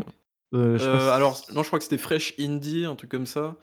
Euh, et l'autre catégorie, c'était D'ailleurs, en meilleur Direction. impact, il y avait Gris. Je sais pas si tu l'as fait celui-là. Ah, bah oui, je l'avais fait, il était m- Ouais, il dans mes l'année dernière. Et oui, c'est un jeu assez, vraiment très très cool avec Ça va. des, une démo. donc voilà, donc parmi les annonces, parce qu'évidemment il y a eu des annonces, il y a eu des trailers, il s'est passé des trucs pendant les Game Awards, euh, dont notamment une annonce en particulier évidemment sur laquelle on reviendra, mais en fin, je pense en fin de, de- de chronique. Euh, D'ailleurs, je la skip pour l'instant parce qu'elle est évidemment toute première. hein. Alors, euh, attends, il faut savoir garder le suspense, tu le sais quand même. Voilà, il faut attendre la fin. Évidemment, évidemment. Donc, euh, on savait déjà qu'il y aurait Ori 2, c'était le cas évidemment. Donc, Ori 2 qui était présent et qui est repoussé au 11 mars 2020. Je crois que de mémoire, c'était prévu à la base pour le 11 février, donc c'est juste Ouais, un mois. Tout à fait. Ça. Voilà. Et ils ont annoncé aussi du coup le collector avec, qui est très joli d'ailleurs, euh, le collector. Donc euh, ça fera plaisir aux, aux gens qui aiment le, le premier Ori qui vont sauter sur le 2. Excellent jeu de plateforme, rappelons-le. Euh, Gears Tactic, donc lui aussi, moi j'attendais beaucoup personnellement son, son apparition, qui sortira le 28 avril pardon, 2020, euh, d'abord sur PC si j'ai bien suivi, puis ensuite sur Xbox One. Donc euh, moi je pense que j'attendrai la version Xbox One. je pas regardé les détails, mais il sort bien sur Xbox, hein, du coup, celui-là. Ouais, ouais, mais plus tard, si j'ai bien suivi, pas d'abord sur PC quoi. C'est évidemment un jeu un peu, euh, pour le décrire, c'est un peu un jeu à la XCOM, donc c'est-à-dire Oui, un, un XCOM-like, ouais, tout à fait. voilà, de stratégie. euh, c'est pas STR, mais c'est un jeu voilà, de, de stratégie. Euh, et je trouve que c'est hyper sexy. Enfin, L'univers Gears est super, euh, super cool, donc euh, moi, il n'y a pas de souci pour faire des spin-offs dedans. Et en plus de ça, ben, euh, je crois que c'est des mecs expérimentés, j'ai plus le nom, mais des mecs expérimentés qui sont dessus. Et, euh, et ça, ça a de la gueule, ça donne envie. Même le cara design est largement mieux que ce qu'on a pu voir dans Gears 4 ou 5, donc cool. Donc moi perso, je me languis d'y jouer. Euh, il y a le, on a vu le jeu Godfall. Godfall, c'est concrètement le premier jeu qu'on voit, qui est en tout cas prévu euh, bien sûr sur PC, mais aussi sur PS5. Donc c'est le premier jeu euh, PS5 euh, qu'on peut voir. Ouais, tout à fait. Alors, du coup, le... on va peut-être rentrer dans le sujet tout de suite. En gros, le truc qui était un petit peu étonnant pour ces Game Awards, c'était l'évocation des premiers jeux de nouvelle génération. Ouais. Et on Mhm. reviendra un petit peu à la fin, du... à la, fin de la session. Parce qu'on de la rappelle, section, plutôt. euh, on rappelle quand même qu'a priori, enfin, euh, maintenant c'est d'ailleurs je crois sûr, euh, que les prochaines consoles, sur la PS5 notamment et euh, la nouvelle Xbox, arriveront fin 2020. Donc Oui, on fin a quand même 2020, encore ouais. un an avant. C'est voilà, c'est avant la- la- confirmé pour les, pour les deux constructeurs. En tout cas, il y avait Godfall donc, qui sortira sur PC, exclusivité Epic Game Store évidemment. Et euh, donc, c'est le premier jeu également annoncé sur la PlayStation 5, si je dis pas de bêtises. Il me semble qu'il n'y a pas eu d'autres d'autres jeux en fait euh, annoncés pour le annoncé moment. avec un trailer? Oui, tout à fait, avec un trailer, il y avait des chevaliers, machin, Il y machin. avait du gameplay ou pas? Euh, non, Parce que j'ai vu du gameplay, mais ça faisait pas partie de ce trailer du coup. Ah, il y avait quasiment que Euh, du Il y a CGI. euh, Shinobi, je sais pas si tu vois là sur Twitter, qui avait posté un Ouais. gif de gameplay. Euh, Donc on voit une très courte phase de, de gameplay, c'est évidemment très joli, sans surprise quoi. Et ça fait un peu la. Alors, j'irais pas jusqu'à dire Dark Souls, ça, fait, ça avait plus penser à. euh, comment il s'appelle ce jeu de Deck 13 qui était un Dark Souls-like. euh, Ah, Lord of the. Fallen, c'est ça? Ouais, c'est ça, ouais. Ça fait beaucoup penser à ça en termes de DA et tout. Je trouve que ça ressemble beaucoup à ça. Et après, bon, c'est très joli, mais bon, ça, je pense qu'après, c'est les jeux. C'est typiquement le jeu, peut-être qu'on n'en entendra plus parler vraiment dans un an. On va un peu l'oublier. Voilà, c'est le premier jeu qui a été annoncé sur PS5. Ça arrive très souvent qu'on ait des jeux comme ça qui sont annoncés en premier, genre euh, les saisons du paradis, euh, qui sont annoncés comme ça en premier sur les consoles et qui disparaissent après ou dont on n'a plus grand chose à faire parce qu'ils sont je, je me souvenais plus de ce jeu-là. Voilà. Ben, Rappelons-le, un premier jeu Switch euh, LOL, hashtag LOL. Ouais. Euh, alors je vois, alors ça je crois qu'il t'a intéressé celui-ci, moi j'ai aucune idée de ce que c'est, Sons of the Forest. Ouais, alors du coup, est-ce que tu connais The Forest déjà? Non, pas du tout. ça. D'accord. ok. Alors, petit, petit cours d'histoire, du coup, The Forest, c'est un jeu euh, qui est sorti en mai 2014. Euh, oui, si, c'est ça, en mai ça, 2014. 30 mai 2014. Voilà, putain, j'ai vraiment une excellente mémoire. Euh, au mois de mai 2014, du coup, et donc qui était un jeu en early access sur PC, qui te plaçait dans la peau d'un père de famille, en gros, qui faisait un voyage dans un jet privé, et donc en gros, ton jet se crache sur une île, ton fils se fait enlever par des cannibales, et en gros, tu es dans une sorte de bien. forêt, tout va bien, et en gros, Bah, c'était un peu le, c'était l'époque où c'était la mode d'avoir un jeu de survie où tu craftes ta mort, non? Tout à fait, c'est euh, pile dans cette époque-là, quand DZ était à fond, machin, machin, il y avait Rust qui cartonnait, etc. C'était tout à fait dans cette époque-là. Sauf que le jeu est bien. euh, Enfin, The Forest, c'est ultra bien agrémenté. euh, Il y a eu un mode multijoueur qui est sorti. Il y a même eu un- une version VR. Ils ont terminé le jeu. Le jeu aujourd'hui, il est très bien optimisé, etc. C'est tourné sur Unity et c'est assez joli. Euh, et c'est un jeu ultra terrifiant. Euh, je l'ai relancé hier justement parce que je suis pas mal hypé par le Ah, 2 là. Putain, si maintenant que t'en parles, ça me. Si, si, je revois à l'époque le- l'annonce et tout, et que ça avait l'air su- super cool. Ouais, ouais, je vois. Ouais, Euh, et ouais. le jeu est ultra terrifiant, je vous en dirai pas plus, euh, voilà, pour vous laisser le, le truc, mais les... enfin, c'est c'est Donc, un jeu attends, qui donc est j'ai pas tout ultra suivi. C'est la flippant, suite, du coup? Et en fait, justement, bah, j'y viens. C'est la suite, c'est Sons of the Forest. Donc, comment on l'a reconnu? Bah, Juste parce qu'il y a le nom déjà, parce que c'est le même studio, donc End Et Night. Ça ressemble à la même chose ou? Et du coup, les créatures ressemblent un petit peu, sauf qu'elles ont, euh, elles ont pas de bouche en fait, et elles ont pas de yeux. Mais voilà, c'est un petit peu Oh, la même chose en gros. merdes-là, là. Ils font chier avec ça, là. Ouais, avec des créatures avec, avec plusieurs jambes et tout, plusieurs bras et tout, c'est c'est un peu dégueulasse. c'est très Silent dans l'idée. Euh, Silent Ouais, c'est un peu fait. même, euh, même mécanique qu'ils avaient utilisé. C'est-à-dire, par exemple, tout con, comme inverser les, bras- les bras et les jambes. Et là, déjà, ton Ah cerveau, oui, il vrai. fuck Ah oui, et tu fais. de- Ouais, tu fais, ouais, et en fait, ça te met mal à l'aise parce que c'est pas un truc normal que t'as l'habitude de voir, quoi. Donc c'est. C'est pas la créature dégueulasse dans la salle de bain, non, dans la cuisine ou je sais pas quoi, à un moment là, Ouais, qui fait des choses violer par cheloues. le. Oh là là, c'est n'importe Super quoi. jeu, super jeu, très très bien. Mais bon, on digresse, on digresse. Et bref, et Sons of the Forest, bah, c'est la suite en fait, tout simplement. Et donc, euh, bon, il n'y a, pas eu de- y a pas eu de gameplay, mais en tout cas, ça a l'air. Ça a Donc, l'air toi, t'es hypé, quand même. Tout cas, c'est c'est cool quoi. Bah, après, j'ai pas fait le premier parce que j'avais trop peur et je pense que j'arriverai jamais à faire le, trop premier. peur parce pour le que- second aussi. hein. Rappelons ce Ouais. fameux couloir, une fois de plus, de Silent Hill, tu n'as jamais traversé. Bref, tout va bien. Euh, je vois un jeu qui probablement sera un futur prétendant euh, au titre du meilleur jeu de l'année, ou voire peut-être même boost test, boost test chez notre ami euh, Bibi300, à savoir Fast and Furious Crossroads. Oh, putain, c'est une horreur. Enfin, allez voir Alors, le trailer de ce jeu. Je pensais sérieusement qu'il sortait sur mobile, quoi. C'est Alors- mocheté incroyable, déjà. Concrètement, c'est développé par les Anglais, je crois qu'ils sont anglais de Slighted Might Studio, d'ailleurs, qui ne sont Il pas leur une premier coup console, hein. d'essai, pas. puisqu'ils préparent une console, effectivement, la Madbox. Et bref, dans tous les cas, euh, quand on a vu le trailer, on s'est dit, ok, c'est un jeu de précédente génération, bon, ok, voilà, des Ah jeux non, moches. Même pas, euh, c'est un jeu de PS3. Enfin, ouais, présente Mm. génération pour l'actuel, Ouais. effectivement, oui. on va dire fin, de vie, fin de vie PS3, enfin, même pas, même The Last of Us, c'est plus ouais. beau, quoi. Ouais, non, Mais bref, c'est, tu vois, c'est même pas la question. La question, c'est surtout qu'ils avaient, ils ont fait venir Vin Diesel et Rodriguez. C'est Donc, du vrai. coup, les acteurs de, de la. Ils ont oublié de les motion capturer, comme je pense. hein. Je pense aussi. Et du Parce coup, donc ça Vin bouge pas. Diesel, tu vois, tu le reconnais parce que tu sais que t'es dans un jeu Fast and Furious. Euh, mais par contre, Michel Rodriguez, tu sais pas que c'est elle, quoi. Franchement, c'est ignoble. Enfin, c'est c'est tellement mal fait. Enfin, bref. Mais en tout cas, euh, troll à part, honnêtement, je pense très sérieusement que ils peuvent faire en fait ce que Need for Speed n'a jamais réussi à faire en fait finalement en 10 ans. C'est-à-dire en fait faire un jeu qui se prend pas la tête, qui te propose juste des scènes d'action, des trucs euh, un peu à la con, Non, mais qui non, sont un petit peu désolé. épiques. Mais Si tu veux jouer à ça, pense tu que- joues à Need for Speed. Tu joues. Et encore, déjà, c'est pas ouf, mais bon, voilà, c'est Need for Speed, quoi. Mais tu vas Mais pas chercher ce, vieux jeu que développé et. Ah, bah, je crois que tu me disais, euh, t'avais envie de jouer, non? Euh, bah oui, mais non, mais justement, pour moi, ça c'est mieux que Need for Speed. Enfin, les Need for Mais Speed qui non sortent. je Mais non, c'est merde. Dieu sait que j'aime pas Need enfin, je, trouve vraiment Need for Speed fonce dans le mur, là, depuis quelques temps, mais. Mais non, pas ça. Là, non, tu vas, tu vas trop loin, là, pour les pauvres. Mais non, mais regarde, regarde, écoute-moi bien. Regarde, les Need for Speed, c'est trop chiant. Tu fais des courses tout le temps, il se passe jamais rien. Là, t'as l'occasion d'avoir un jeu où tu fais des courses et où il se passe des trucs, tu vois. T'as le côté un peu épique, un peu. Est-ce que t'as T'as déjà il se joué passe à des trucs quand tu peux voir ce qui se passe, parce que c'est tellement moche que bon, là. euh, C'est tellement flou et aliasé. Est-ce que t'as déjà joué à Stuntman sur PS2 Non, mais je sais qu'il a une bonne répute, ouais, celui-ci, ouais. Je le connais Eh ben, pas, réputation. imagine, imagine ce jeu-là, mais en, en mode jeu d'action. Ben, Je pense que ça peut être ce jeu-là. J'y crois, j'y crois. Je, je suis Ouais. désolé, mais moi, je suis spécialiste des double A C'est pas le genre dégueulasses. je, de, pense de que, connard à aimer euh, Split Second. je pense que ça peut être ce genre de jeu-là. Je suis désolé, monsieur, mais Ah. voilà. Bon, non, moi, moi c'est un non direct. Déjà que Fast and Furious, ouais, j'aime beaucoup la, la licence, en tout cas certains films très spécifiques. Euh, pas du tout Genre le le dernier, 3 évidemment. Tokyo Drift. Ouais, non, le 1, le 3 et le 5. C'est le trio gagnant, très très bon ces trois-là, mais après le reste, bof. Bref, euh, on digresse encore. Mais là, vraiment, non, je suis pas du tout client de ça. euh, sans déconner, on dirait vraiment que ça a été développé par un studio roumain pour un jeu mobile à l'arrache. c'est à un moment donné, coup, respectez-vous, quoi. Quand tu vois Slighty Mad, Slighty Mad, j'ai du mal à le dire, derrière, tu te dis, bah, les mecs, euh, les mecs qu'est-ce qui s'est passé, quoi? Enfin, Ouais, parce que donc, rappelons que c'est les. Tu l'as dit, non Je sais plus. euh, Non, les développeurs de développé Project Cars. Ouais. Ah, qui était quand même un jeu qui avait ses défauts, mais aussi surtout ses qualités. euh, D'un autre, autre côté, ils, quoi. Ils sont connus pour, euh, pour modéliser des voitures, pas des humains. Donc euh, ça peut se Bien sûr, comprendre bien sûr, ça peut se comprendre. ouais, mais ils auraient peut-être dû du coup laisser les humains dans les voitures. Ouais, sais, ils portent tous des casques de moto et ils se parlent comme ça, là. Ça peut être trop drôle. Euh, du coup, prochaine news, Wolf, The Wolf Among Us saison 2 annoncée du coup? Non, c'était Ouais, alors, prévu ça? Alors, c'était prévu avant la chute de Telltale, Ok. évidemment, puisque Telltale a été fermé en 2018. Oui, c'est ça, fin de, euh, septembre 2018, pardon. Donc, évidemment, The Wolf Among Us annulé, la saison 2. Euh, mais ils sont revenus, puisqu'il y a eu un studio, donc des je crois que c'est quatre anciens, je me suis renseigné hier, quatre anciens de Telltale Games euh, qui ont euh, fondé un studio qui s'appelait euh, Games, je crois. Donc, qui, ce studio été fondé, je crois, en mars ou février euh, 2019. Et donc, ils ont repris la licence.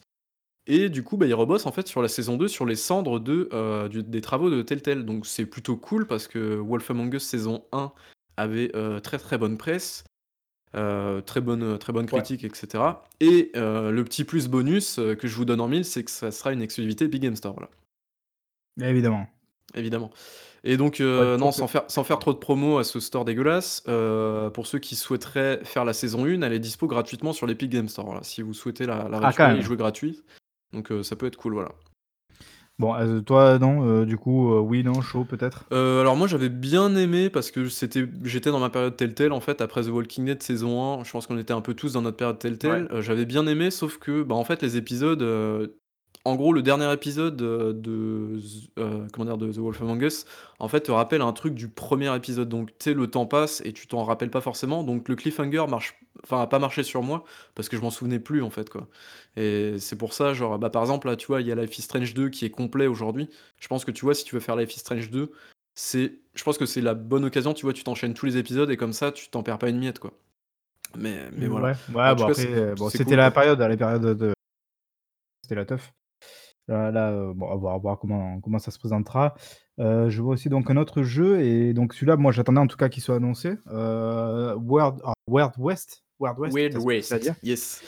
Heu, Heu, donc donc c'est qui? C'est surtout on va le jeu de qui? Parce que c'est ça qui est le plus Ah intéressant bah, le finalement. jeu de Rafael Colantonio donc le l'ex-papa et cofondeur de cofondateur pardon de, heu, d'Arcane Studios donc c'est le fameux, heu, le fameux «immersive sim» entre guillemets que l'on dont on enfin on avait évoqué l'existence dans le dernier podcast avec, heu, Diego. Mmh mh. Parce qu'ils ont fait du coup un studio qui s'appelle, heu, Wolfeye, Wolfeye, Wolfeye Studios. yes. Et du coup, alors je m'attendais pas à ça, je m'attendais à FPS déjà donc c'est un peu chelou mais je pense qu'ils ont pas un budget énorme. Ça va être, édité par Devolver et donc c'est une sorte de jeu qui se passe dans le dans le Far West visiblement et donc c'est un immersive sim, un action RPG donc je pense qu'il y a moyen que ça soit super cool. Franchement on va pas se mentir, Ouais, ça moi c'est le truc qui m'a le plus excité pendant la ici parce qu'on en parle très souvent, mais nous Arcane, heu, enfin Dishonored, c'est des jeux de l'amour quoi, total quoi. Enfin c'est enfin moi je trouve vraiment je continue de le dire d'ailleurs il y a pas longtemps j'ai rebondi sur une news sur ça parce qu'on a encore découvert des trucs dans les 2 Dishonored, des trucs qu'on pouvait faire en termes de possibilités. C'est des jeux qui sont mais incroyables et tellement je trouve sous-estimés par rapport à ce qu'ils font, ce qu'ils apportent, enfin c'est c'est moi je le simple fait de savoir que c'est des mecs qui ont travaillé sur ça et qui font ça, ça me donne déjà envie de d'essayer le jeu quoi. Enfin genre, Mais je leur fais confiance quoi. Donc heu, C'est des mecs qui connaissent les gameplays, enfin ils ils ont l'air de de de laiss enfin ils laissent la pendant leur précédent jeu en tout cas, ils laissaient la la possibilité aux joueurs de faire 15 000 trucs. Tu avais l'impression que tout était prévu mais il y avait quand même du gameplay. C'est franchement les Dishonored, même chose que Hitman vois? quoi. Qu'est-ce qu'il y a? T tu kiffes pas la valise tueuse là qui cherche le le hardboard pendant 10 ans là? Non mais heu, ouais. franchement enfin je sais pas même même Non. Prey, tu vois? J'ai Ah Prey j'ai j'ai pas eu encore beaucoup testé celui-ci. j'ai eu plus de mal parce que le le dernier quart du jeu est vraiment dé franchement ils ont vraiment déconné mais même Prey, je veux dire tout tout le reste du jeu est est impeccable quoi. Franchement en termes de de gameplay, de enfin franchement Arcane c'est pour moi c'est c'est les papas du game quoi, il y a il y a vraiment pas à chier quoi. En Bah il y termes de a level moi en fait je design, en termes de ce gameplay. Alors je vais te sortir un jeu là du tréfonds de du cercueil, heu, Alien Colonial Marines. Tu vois? Qu'on a qu'on a attaqué, heu, voilà on a ouais. attaqué ce jeu. Faudra qu'un jour on le fasse peut-être même en live, ce serait très drôle bref. Ça Très, très très grand jeu, parmi les grands jeux Très évidemment drôle et en fait on on ça a duré ouais ça a duré 4 heures un peu notre session là de jeu et il y a eu u une phase pendant 10-15 secondes qui d'un coup s'est trouvée être une phase cool où il fallait, contourner, passer par un truc, une aération, enfin il y avait un côté très malin dans la Ah construction. oui, c'est Moi je me souviens de vrai. m'être fait la réflexion en me disant genre: «Putain on dirait, heu, on dirait Dishonored On quoi». Genre il y a un côté où d'un coup tu avais une une alternative qui s'ouvrait Oui, c'est parce que c'était tu avais une, avais une tourelle qui te tirait dessus, il fallait passer Ouais par la ventilation d'en haut et tu mais «Putain mais c'était Dishonored!» quoi. Mmh, ouais non voilà, je voilà, c'était l'anecdote, je me souviens de de ça pour dire à quel point vraiment moi je trouve, heu, ces jeux m'ont marqué et franchement Dishonored 3 mais moi je signe tout de suite parce que le 1 et le 2 je les ai trouvés aussi bons l'un que l'autre donc heu, tu l'as fait par contre beh le la heu, la mort de l'Outsider ou pas? Non par contre j'ai joué à aucun DLC, que ce soit le 1er ou le 2 mais c'est très con parce plus j'ai adoré les les jeux donc il faudrait faudrait que je les fasse mais non, j'ai joué à aucun DLC. Pourtant j'ai encore les jeux d'ailleurs, hein, heu, chez moi. Et par contre, bah, Wild West pour revenir à celui-là, moi je perso, là j'ai vu le trailer du coup et je trouve que c'est enfin j'adore l'univers quoi. Je je suis très, très Ah chaud. l'uni l'univers a l'air de sympa ouais et puis les en vue isométrique, moi je kiffe les Ouais. jeux en vue isométrique, ça ça peut être vraiment cool quoi. Pourquoi pas? Moi en tout cas, heu, je j'en ferai partie a priori. Heu, d'ailleurs je sais pas sinon s'ils ont annoncé les plateformes un peu ou pas, heu? Heu, pas du tout, bah, il est déjà dispo sur Steam, il est déjà dans ma wishlist mais après je pense qu'il Ah mais le jeu est sortira, sorti? sur console aussi quoi. Non, non, non, non, il est il est dispo sur, Ah sur en Steam préco? en non même pas, juste en il y a la page Steam en fait tout OK simplement. d'accord, OK et on n'a pas une date, non? Ou on sait à peu près quand est-ce Non, qu'il ce sera 2020, peut-être 2000 je pense 2020 quand même parce que vu ce qu'ils nous ont montré, voilà c mmh, enfin OK. bref. Bon vivement. Heu, 2 jeux dans l'univers de LOL donc League of Legends. Je te oui. of Legends, je vais reprendre la main du coup, donc du coup 2 jeux voilà, donc il y a Riot Games, donc qui a annoncé c'est vrai qu'on vous l'a pas fait en news ça mais bon je pense que vous étiez au courant. Heu, League of Legends ça faisait 10 ans que ça existait, les mecs se sont vénères, ils ont dit: «Bon arrêtez de nous dire qu'on f» qu'un free-to-play de merde. Les mecs se sont mis à annoncer 6 ou 7 jeux en une, une nuit, donc c'est assez incroyable. Je crois qu'ils en ont annoncé d'autres encore. Et ils en ont annoncé deux autres encore, euh, donc par le biais de Riot Forge. Donc qu'est-ce que c'est? C'est une sorte d'initiative en fait du studio américain pour porter l'univers de LoL en jeu euh, solo. Et donc tous ces jeux solo de l'univers euh, de LoL seront développés en fait par d'autres studios externes à Riot Games. Donc on a eu deux studios qui s'occuperont de deux nouveaux jeux. Donc je crois qu'il y en a un qui s'appelle Ruined King, un truc comme ça. Je me souviens plus tellement du nom, et l'autre qui s'appelle Convergence. Et donc l'un des studios qui s'occupe d'un des deux jeux, donc c'est Airship Syndicate, donc plus connu récemment pour avoir livré Battle Chasers ou encore à bah, Darksider Genesis. Yes, et donc qui est l'une des meilleures OST de ces dernières années. Je connais ah pas le jeu, l'OST elle est ouf, ouais. Je, l'écoute des fois à côté, quoi. Très très bonne OST. Et donc du coup, à la tête de ce studio, il y a le fameux euh, Joe Madureira, euh, qui est donc le euh, créateur de Darksiders et donc un ancien de Marvel, c'est ça? C'est ça, ouais, dessinateur très connu de, Marvel. D'ailleurs, ça se voit dans la direction artistique de Darksiders, c'est très, très typé Marvel, justement. Enfin, les gros traits avec les gros, gros bonhommes et tout. C'est pour moi l'une des très grosses qualités du premier Darksiders, un peu du deuxième aussi. Pas du tout celle du troisième qui est très mauvais, rappelons-le, Darksiders 3. Très, très, très mauvais jeu, fuyez. mais par contre, donc Darksiders Genesis, c'est dont tu es euh, en train de parcourir les, contrées, apparemment, et avec plutôt, plutôt envie. Euh, bah, il est revenu pour celui-ci et donc bah, du coup apparemment il s'occupera donc de ce jeu là c'est lequel? On les connaît les jeux ou pas du tout? Enfin on connaît les noms ou euh, oui je les ai alors je les ai dit oui c'est Ruined King je crois. Ah c'est ça d'accord c'est le nom de jeu je crois que c'est le nom de studio. ouais alors je crois qu'il s'appelle comme ça. En tout cas il y a le mot Ruined dedans et l'autre jeu donc qui est développé par un studio c'est Convergence je crois. Bon c'est malin. après j'ai un peu l'impression que des cartes et en espérant peut-être que deux ou trois jeux sortent un peu du lot et fassent un petit carton pour, pour les récupérer dans leur giron, mais je trouve ça intéressant comme modèle, quoi. Après, est-ce que, parce que Riot, c'est vrai que League of Legends, c'est pas un jeu qui est hyper accessible. Du coup, si tu joues pas au jeu, est-ce que tu seras intéressé par ce genre de jeu-là, quoi? Après, c'est peut-être aussi, ça mmh. va ça va être à Riot de faire en sorte que les gens qui sont pas, comment dire? Pas familiers avec l'univers s'intéressent alors aux autres jeux, histoire de les faire entrer et peut-être même à la fin, tu vois, les faire jouer à League of Legends, pourquoi pas bah, Après, il faut bien qu'il fasse quelque chose. Tu vois, tu peux pas éternellement te reposer sur un seul jeu et espérer que ça marche éternellement. Quoi. Après, après tu sais, les mecs, ils ont scène derrière, donc bon, ouais. tu vois, c'est pas comme si. Bref, souhaitons leur en tout cas que, que, ça marche, on verra le résultat. je vois un DSC pour contrôle. Putain, ce jeu, je veux même plus entendre parler. Quoi. Ouais, bon, allez, on passe. Euh, ensuite, on Non, mais si, dis-moi. Parce que je sais, en fait, d'ailleurs, pour le coup, c'est un des trucs qui m'intéresse sur le contrôle, c'est qu'il y avait deux, deux DLC, je crois, qui étaient prévus. Ah oui, il y a un deuxième DLC euh, Alan Wake. avec Alan Wake, donc ça, c'est pour ça que ça m'intéresse. Mais après, c'est quoi? Je que c'est le premier DLC là, non? Dont ils ont parlé? Oui, ça s'appelle Expeditions, et puis ça sera des missions à la con, voilà, on s'en fout, Ah, mais c'est déjà dispo, non, en plus, non?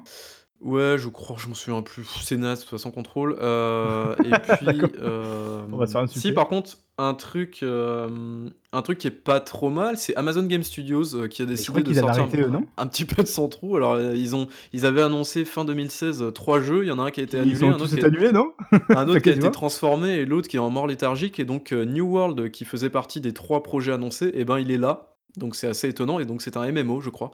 Euh, donc voilà, pas plus d'informations. Je crois que ça sort en 2020. On a eu euh, Bravely Default 2. Donc, euh, ah, bonne surprise ça.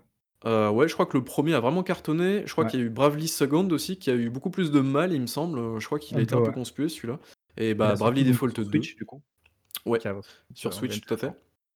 Et donc, on a deux jeux Magic aussi. Tu as un jeu de cartes et je crois que tu as un MMO aussi, avec des, des vidéos CGI assez claires. J'ai jamais réussi à jouer à ces putains de cartes et pourtant, je trouve, mais je les trouve tellement stylés en fait. J'aurais tellement aimé savoir jouer à ces jeux, enfin à ce jeu en tout cas de, de cartes. en, dans la vraie vie ou en jeu? Ouais, voilà, ouais, ouais. C'est moi, je me souviens, mes frères ils jouaient un petit peu comme ça occasionnellement et c'était, fait, je trouve que l'univers de, de, ces cartes-là est incroyable quoi. Je, je, trouve ça tellement stylé comme truc.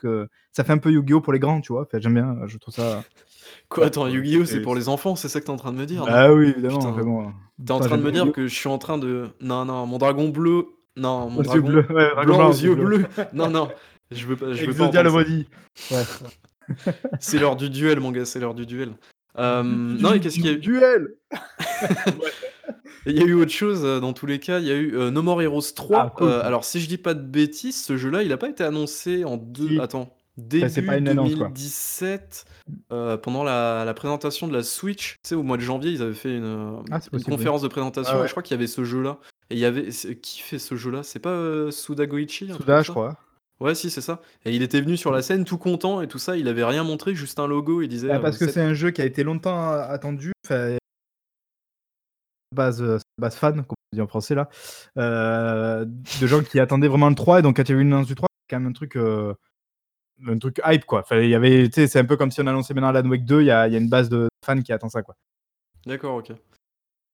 Heu et puis, bah, je pense que c'était tout au niveau des annonces, ouais, de des Mmh. Game Awards. Alors, il y a eu beaucoup Ah, d'autres c'était trucs, tout. hein, mais Mais il y a eu surtout une grosse annonce, Oui, oui, là, ouh là. Évidemment. Alors je sais pas Mais comment ça s'est passé, ça a quoi? Ça a clôturé le truc? Alors non, justement, c'est Ah ouais? franchement, ce ce truc-là, c'est c'est sorti de nulle part. Alors en fait, c'était au bout d'1 1/2 heure de conférence, Ah d'accord, je crois que ça clôturé le d'accord, OK. Non, non, pas du tout. Il y a Phil Spencer donc qui est venu, heu, sur la scène, donc on Phil se dit: Spencer «Ouais, qui il» est? On rappelle? oui, heu, le le big Patron boss, hein, Xbox, voilà. Le Heu, Xbo notre X-boss. notre dieu à tous et du coup donc me monsieur Philou est venu sur la scène du coup, des Game Awards, donc il s'est dit que c'était éventuellement le bon moment pour parler d'une chose, pour parler de nouvelle génération et c'était là où, c'était complètement inattendu parce qu'au bout d'1/2 heure de conférence, le mec te balance en fait la prochaine Xbox, donc je te laisse, heu, dire le nom de la console. Xbox Series X. Voilà, Ah assez dégueulasse comme nom. imprononçable, ouais, c'est bon, on en parlera mais Donc les mecs ont balancé un trailer avec, heu, 3 jeux à peu près chelous. Heu, donc il y avait une sorte de jeu de foot, il y avait Halo et une sorte de jeu de bagnole, imagine éventuellement Enfin, que c'est Forza. c'était même pas vraiment des jeux en fait, ça fait si vous voulez, c'était une sorte de de vidéo promotionnelle, donc pour annoncer la console, annoncer son sa gueule en fait, montrer la console et son nom et c'est une vidéo d'à peu près, heu, 1 minute 50 je crois à peu près et en fait, bah, c'est un truc super stylisé où il y a beaucoup d'effets et compagnie. On voit une, sorte de terraformage, genre une planète qui se forme et d'un coup en fait, effectivement, on voit 2-3 voitures qu'on suppose être une référence à à Forza. On voit vite fait, heu, du foot, ça moi ça m'a vachement étonné, mais OK d'accord, du foot et évidemment on voit le Master Chief donc Halo, heu, mais ça sans que ça soit vraiment les jeux quoi, c'est plus, heu, en mode un peu iconique quoi. Genre il y a les mecs qui sont là pour rappeler un peu l'univers, heu, des jeux quoi. Et donc bah, ce fameux trailer super stylé qui finit en fait par former une sorte de forme un peu, une sorte de pylône un peu un peu grand comme ça, vous êtes d'accord, OK. Et en fait, bah, on remarque que ce pylône se transforme et devient en fait une console, donc c'est en fait la gueule de la nouvelle Xbox, fameuse Xbox Series X qui ressemble donc enfin je sais même pas comment dire ça, ça ressemble à un Un monolithe un monolithe apparemment, ouais. ouais, En fait non, heu c'est même pas c'est même pas que ça ressemble à un monolithe, c'est que ça ressemble en fait à un PC qu'on vend chez Carrefour quoi ou un truc comme ça, tu C'est vois? c'est un gros PC un peu compact, mais tour, mais ça. compact quoi, donc C'est une tour compacte étonnant. et un peu un peu rectangle, ouais, c'est hyper chelou. En fait, le plus chelou dans l'histoire, c'est qu'ils aient décidé de alors on va peut-être on va peut-être parler du design, heu et des promesses, donc les promesses, il y a même une catchline, c'est, hem, c'est quoi? C'est Ah Power Your power Dreams, power your dreams et d'ailleurs il avait un t-shirt Ah oui, c'est vrai, oui, j'avais Ah évidemment, c'est. Il change de t-shirt entre chaque annonce le mec et du coup, hem, bah, non, le le plus étonnant donc en fait, c'est une sorte de de pseudo rectangle, heu, qui était donc posé, heu, pas sur la tranche, mais en fait qui est debout. Ça ressemble Un un peu peu en comme les fait à une gros T360 à l'époque. C'est ouais, en en forme tour quoi, une tour.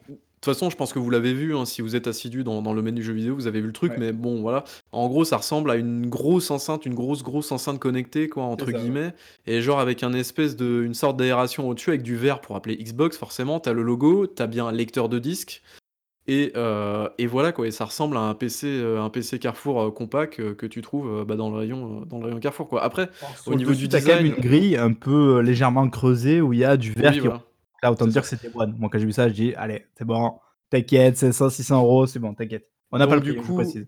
confirmation, on peut bien, heu donc par contre la apparemment la console est assez imposante, c'est-à-dire qu'en termes de largeur, elle fait, heu, 2 fois quasiment 2 fois une Xbox One X, voilà pour, heu, comparaison et donc c'est plutôt un Ah gros bah, en fait, bébé. ouais, en fait, c'est un peu c'est un peu compliqué de se rendre compte en fait vraiment de de en fait, moi le 1er truc que je me suis dit en la voyant, c'est je me suis dit: «Merde, putain dans le meuble, comment je vais mettre ça quoi?» parce que c'est particulier comme forme, surtout que je viens d'en acheter un quand même, donc j'ai un peu les boules. Bref et du coup, heu, à voir parce qu'on peut évidemment l'allonger apparemment, heu, donc pour qu'elle soit pas en hauteur, mais Tout en fait, largeur, ouais. enfin en horizontale quoi. Mais même en étant horizontale, elle est quand même assez large, tu l'as dit, donc heu, ça monte quand même, donc voilà. Je sais pas, je suis très curieux de voir, comment ça va rentrer dans dans le meuble, mais après je trouve que c'est un parti pris qui est hyper intéressant quoi. En termes de design, c'est truc qui change et qui marque quoi. Un peu comme le Bah Cybertruck avec Tesla. ouais, tout à fait. Après, je pense que voilà, on en parlait un petit peu en off. Ils ont peut-être essayé, heu, essayé d'aller un petit peu dans le sens où, heu, bah, voilà, maintenant les joueurs, vous êtes des grands garçons, vous avez plus trop envie d'avoir Ouais, des c'est trucs, fini heu, les jojo, jouets, machin, heu, rouge fuchsia Voilà, quoi. c'est ça. C'est ça, vous avez pas envie d'avoir un ordinateur avec du RGB de de raf N'est-ce quoi. pas, Du coup, Raph? la boîte de nuit à Bourg-en-Bresse, merci, hein.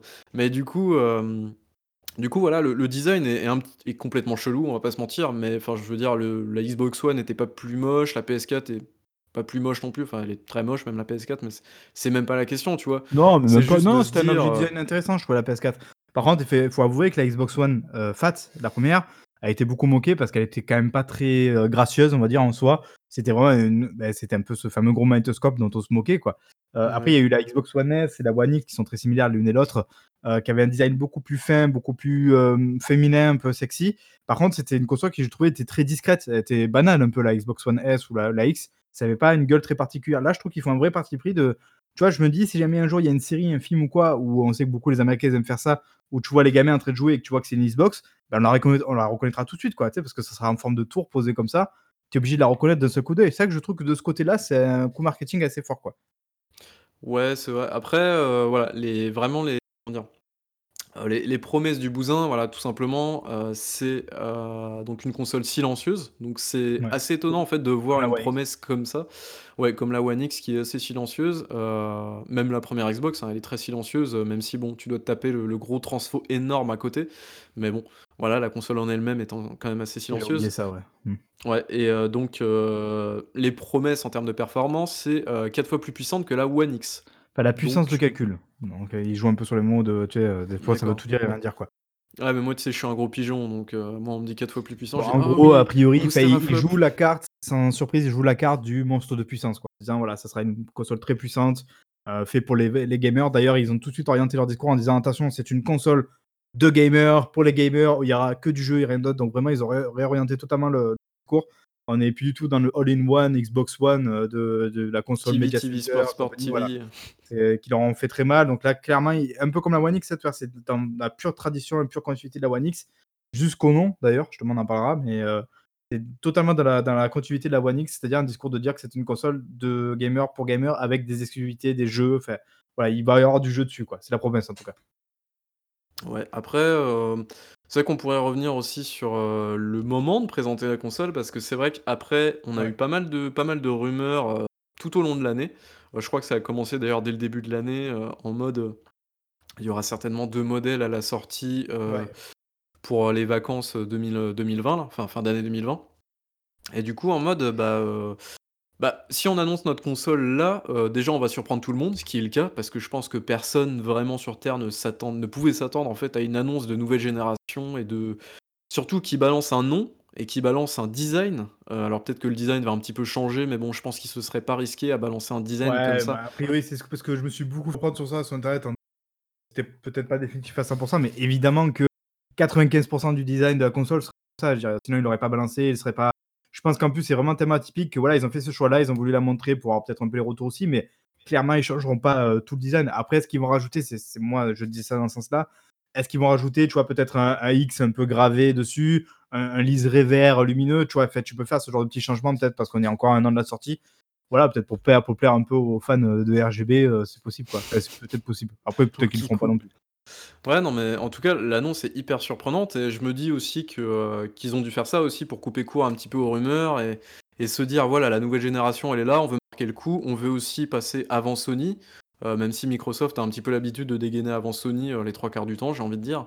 Heu, mais ils voulaient en tout cas marquer le coup et Ouais, mais là, pour ça a coté un peu parce qu'on leur a beaucoup reproché ça, c'est-à-dire d'avoir vraiment un gros événement dans l'année, à savoir le après des fois, ils faisaient un peu des trucs, heu, hem, heu, la merde, heu, d'Allemagne, c'est la conférence, Gamescom. la la Gamescom, voilà, Foire à la saucisse, non? Mais qui était, heu, qui était en général, c'est plus une confirmation de la Gamescom que vraiment une, heu, un truc de démonstration, de show et de d'annonce. Heu et là, tu ils ont beaucoup hésité, enfin, on leur a souvent reproché ça, alors qu'il y a pas si longtemps que ça, PlayStation à côté, ils faisaient 4 conférences dans l'année, enfin, les mecs, ils montraient plein de trucs tout le temps. Là, il y a un côté un peu genre: «Ouais, vous voyez, vous nous avez dit que genre, oh merde, fait chier, il faudra attendre le prochain E3». Bah là, boum, genre sans prévenir, on vous montre le truc. Moi, ce qui me fait chier, c'est ce qu'on disait tout à l'heure en off, c'est, heu, je trouve d'un côté que c'est très fort d'avoir fait ça parce que c'est surprenant, personne s'y attendait donc évidemment. Heu, en plus de ça, ça avait pas leaké, ce qui est très, très, très rare, je pense, en Et 2019. c'est C'est vraiment il devait y avoir beaucoup de personnes c'est peut-être pour ça aussi qu'ils l'ont fait à ce moment-là, c'est qu'il y avait pas encore les leaks. Enfin, les leaks étaient pas forcément Ouais. formulés, donc du coup, à partir de là, en fait, ils se sont dit: «Bah, on va on va tirer maintenant et comme ça, on va faire taire tous les leaks Ouais, peut-être les que genre, il avait rumeurs». gardé le trailer dans une poche sur une clé USB, «Dès qu'on a l'occasion, on fait un truc». C'est peut-être possible aussi, enfin bon, en tout cas, ils l'ont fait, ils ont surpris leur clair. Heu, maintenant, moi, je trouve un peu dommage bon, je dis ça aussi parce que personnellement, je l'ai loupé, pour une fois, ça faisait 5 ans que moi que je matais les Game Awards. Là, pour une fois, je me suis fait chier parce que c'est plein milieu de la nuit pour nous. J'avais envie de dormir. Là, je, je viens de finir mon déménagement. Moi, je suis claqué. Donc voilà, je vais dormir, machin, truc et tout. Je me lève, je vois ça.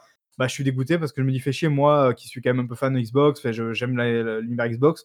J'étais déçu de pas avoir, pas avoir vu ça en direct. Et je trouve que c'est un peu un rendez-vous manqué avec les fans parce que je suis probablement pas le seul. Notamment toute l'Europe. Je pense qu'il y a une bonne partie qui a dû louper ça. Et c'est dommage. Je trouve que c'était peut-être, euh, il aurait peut-être fallu quand même donner rendez-vous aux fans et vraiment leur dire genre, Eh, et il va y avoir un petit truc ce soir, les gars. euh, faudrait bien de, de venir. Le premier temps, Bah, quand attends, ils font ça, et- ils le font des fois. Bah, ils- oui. D'habitude, d'habitude, ils font ça, ils disent Ouais. Eh, les gars, venez, on a un. Voilà, ça aurait dû être suspect cette fois-ci. Ils auraient dit, c'est connard. ça, c'est ça, c'est suspect. C'est vrai, j'aurais dû m'en douter, quoi. Mais bon, voilà, en tout cas, Spencer, il arrive, il pose ses grosses couilles et, euh, et dévoile donc, la fameuse Xbox Series X. Rien que ça.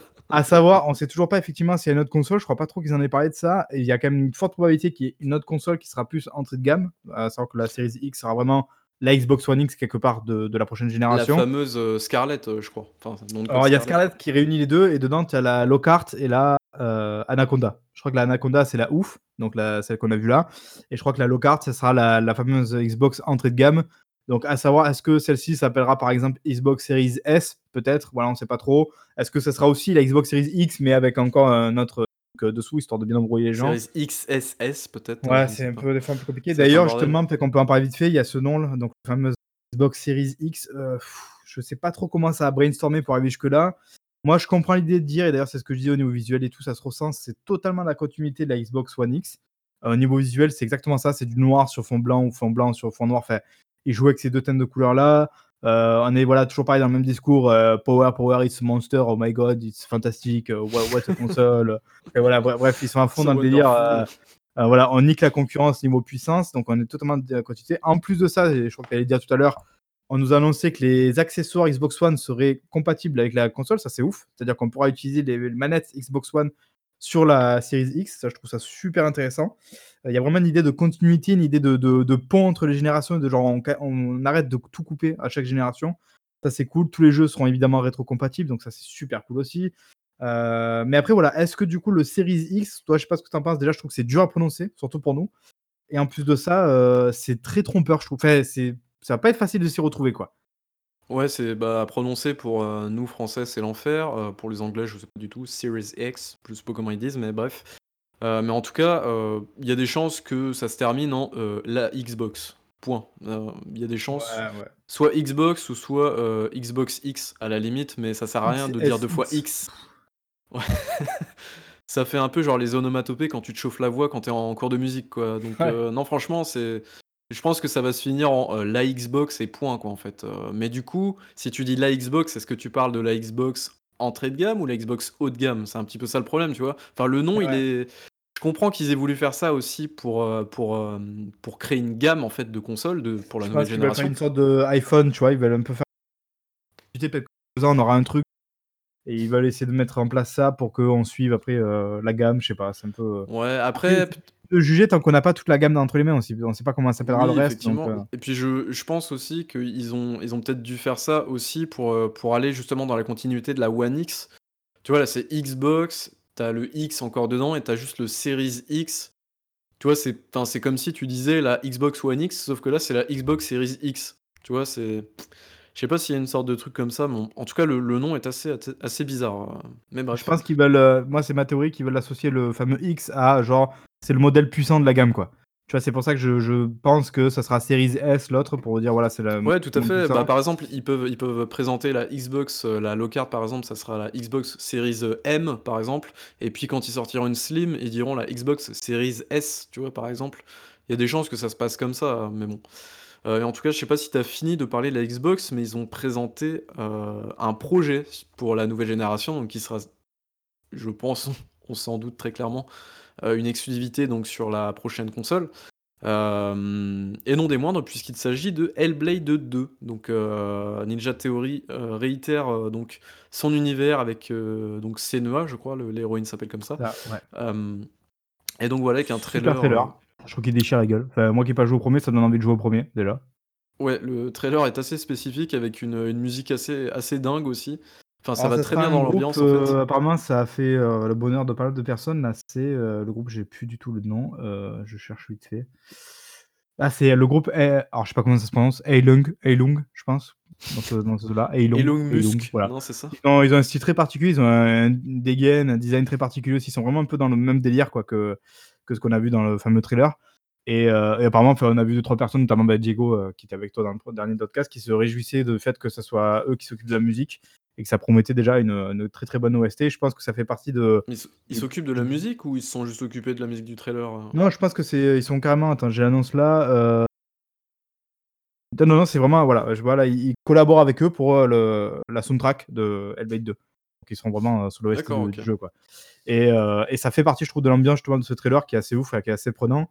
Évidemment, graphiquement, ça bute, mais après, c'est toujours pareil, hein, c'est pas du gameplay. Ça sera évidemment, je pense, très joli parce que le 1er Hellblade est déjà hyper joli, donc j'ose imaginer ce qu'ils vont faire avec, heu, la nouvelle console. C'est une bonne vitrine pour, Xbox.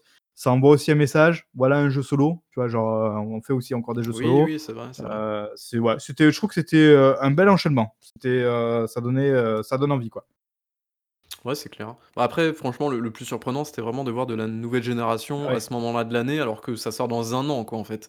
C'est je sais pas Après, si on c'est se i doute que la PS5 va être annoncée a priori peut-être dans 2-3 mois, un truc comme ça maintenant là? Ouais, il y a être des chances qu'ils l'annonce. fassent un petit truc février-mars, heu, alors, c'est peut-être Ouais, s'avancer un voire petit peu, mai. mais ouais, il y a des chances. Enfin voilà, bon en tout cas, c'était la grosse surprise, je pense, de de ce Game Awards. En tout cas, ce qu'on en retiendra, ça a plutôt bien marché, ça a bien buzzé, malgré, heu, certains, heu, de nos confrères, podcasteurs qui qui ragent un tantinet de tout ça, bizarrement, mais bon bref. Ouais, non, après pour, juste je vais faire un, un petit crochet pour le la comment dire? La la conférence enfin le show en lui-même en tout cas. J'ai toujours cette impression que voilà, Killy se force un petit peu à être copain avec tout le monde, machin, machin.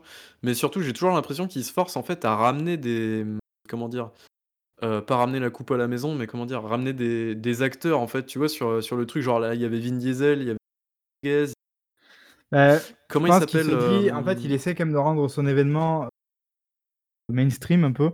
Je pense vraiment d'en faire, tu vois, les Oscars, je pense qu'il y a des gens qui voient les Oscars sans être, tu Ouais, vois, mais des des alors, fans je suis hardcore d de films, tu vois? je suis d'accord mon gars, mais est-ce qu'aux Oscars, ils invitent David Cage et Kojima? Mais non, déjà parce que ce serait la honte, heu et de 2, non, mais parce que justement, en fait, je pense qu'il essaie de se dire, heu heu: «J'essaie, tu vois, de comment dire? De faire un peu un côté transmédia, genre ça attire peut-être du public cinéphile qui va peut-être s'intéresser du coup au jeu». Ouais, Genre mais je Mikkelsen, je suis persuadé, d'ailleurs je crois que j'avais lu ça, qu'il connaissait pas Kojima avant de travailler avec lui, tu vois? Mais ça fait, voilà, il y a des ponts qui se créent, quoi. Ouais, mais je pense qu'il y a il y a vraiment pas besoin de ça. Enfin, je veux dire, ouais, il a ramené Green Day, machin, machin, c'était cool et tout. D'ailleurs, oui, l'annonce, Green Day avait une petite annonce, genre c'était que, comment dire? Il y avait des packs de sons de Green Day qui arrivaient dans Beat Saber. Heu, voilà, c'était ça la petite annonce, enfin Ah bref, on s'en fout.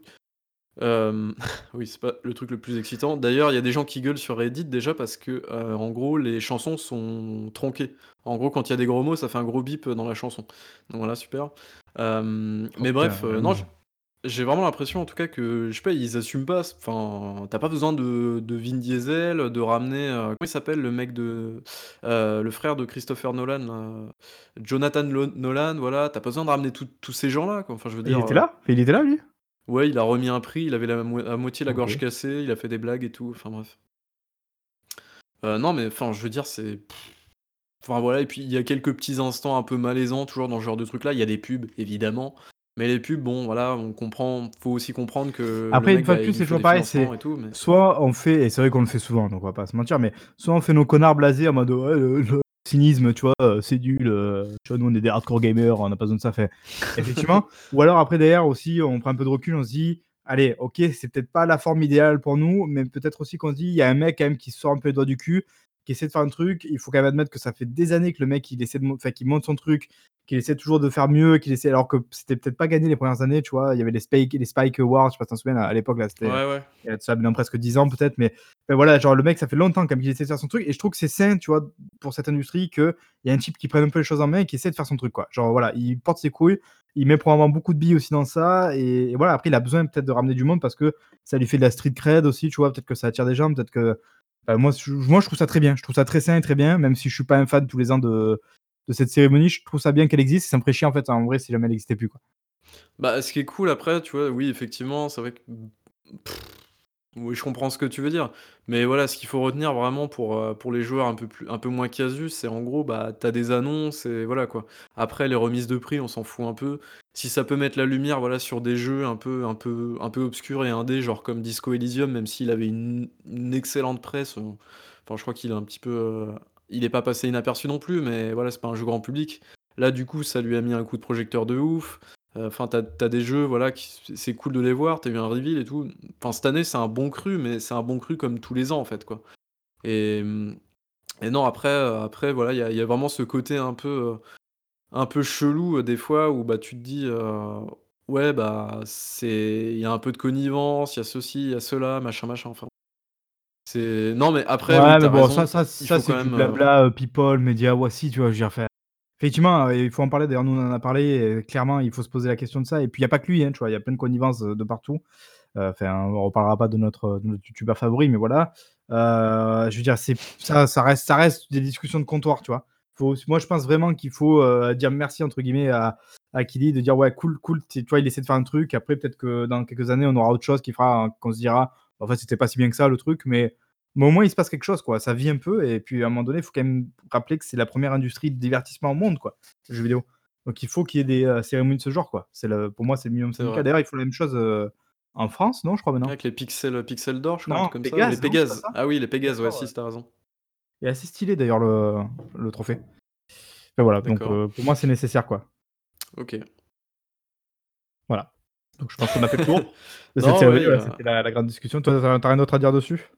Non, bah, je pense qu'on a fait on a fait un gros tour déjà, c'est c'est pas non, c'est pas mal. C'est un bon cru, voilà, comme d'habitude, franchement. je comptais vous parler du Japon. Est-ce que je parle du Japon un petit peu? Alors alors attention, hein, moi j'ai j'ai j'ai ah, tu as d'autres encore un petit quelque chose? Ah Ah, bah, bah, j'en ai 2 mec, heu, heu, j'espère je juste que ça va pas durer 40 minutes parce qu'on a déjà, un peu dépassé le temps, là. Ah bon, parce qu'il y avait du temps rigueur, je pour, vous parlerai du Japon dans un on fera ça, je vous parle prochain podcast, heu, on fera un truc un peu plus j'y repenserai, on fera quelque chose de plus sympa. Là, on va du coup faire, on va enchaîner, donc c'est quoi que tu veux nous dire? Heu, bah, je vais vous parler des jeux auxquels je joue en ce moment quand même. Ouais, Ah, ça alors, fait bah, ouais, j'ai l'impression que tu joues plus, j'ai l'impression que ça y est, tu as tu as tu as cleané ta liste. Heu, oh non, tu verrais la liste de mes jeux, laisse tomber. Heu, j'ai, les indéprimés mec, oh, qu'est-ce qui se passe là? Non, du coup, je vais passer très rapidement sur les jeux auxquels je joue en ce moment et je terminerai par les indéprimés parce que c'est cool. Heu, je joue à Suicide Guy, heu, donc qu'est-ce que c'est que ce jeu? Et ben, c'est un mec qui doit se suicider. Alors c'est pas du tout, heu, c'est pas du tout un jeu J'ai l'impression que c'est un truc qui est sorti a 3 3 ans, non, ça? Ouais, bah, bah, je me souviens plus, quand il est sorti. C'est pas un jeu du tout, genre triste ou genre malheureux, machin, machin. C'est un jeu très drôle, en fait, où en gros, tu es un mec, qui s'endort, devant ta télé. Un mec un peu bedonnant, tu vois? Avec un gros bide et tout et en gros, tu dois te tuer dans tes rêves.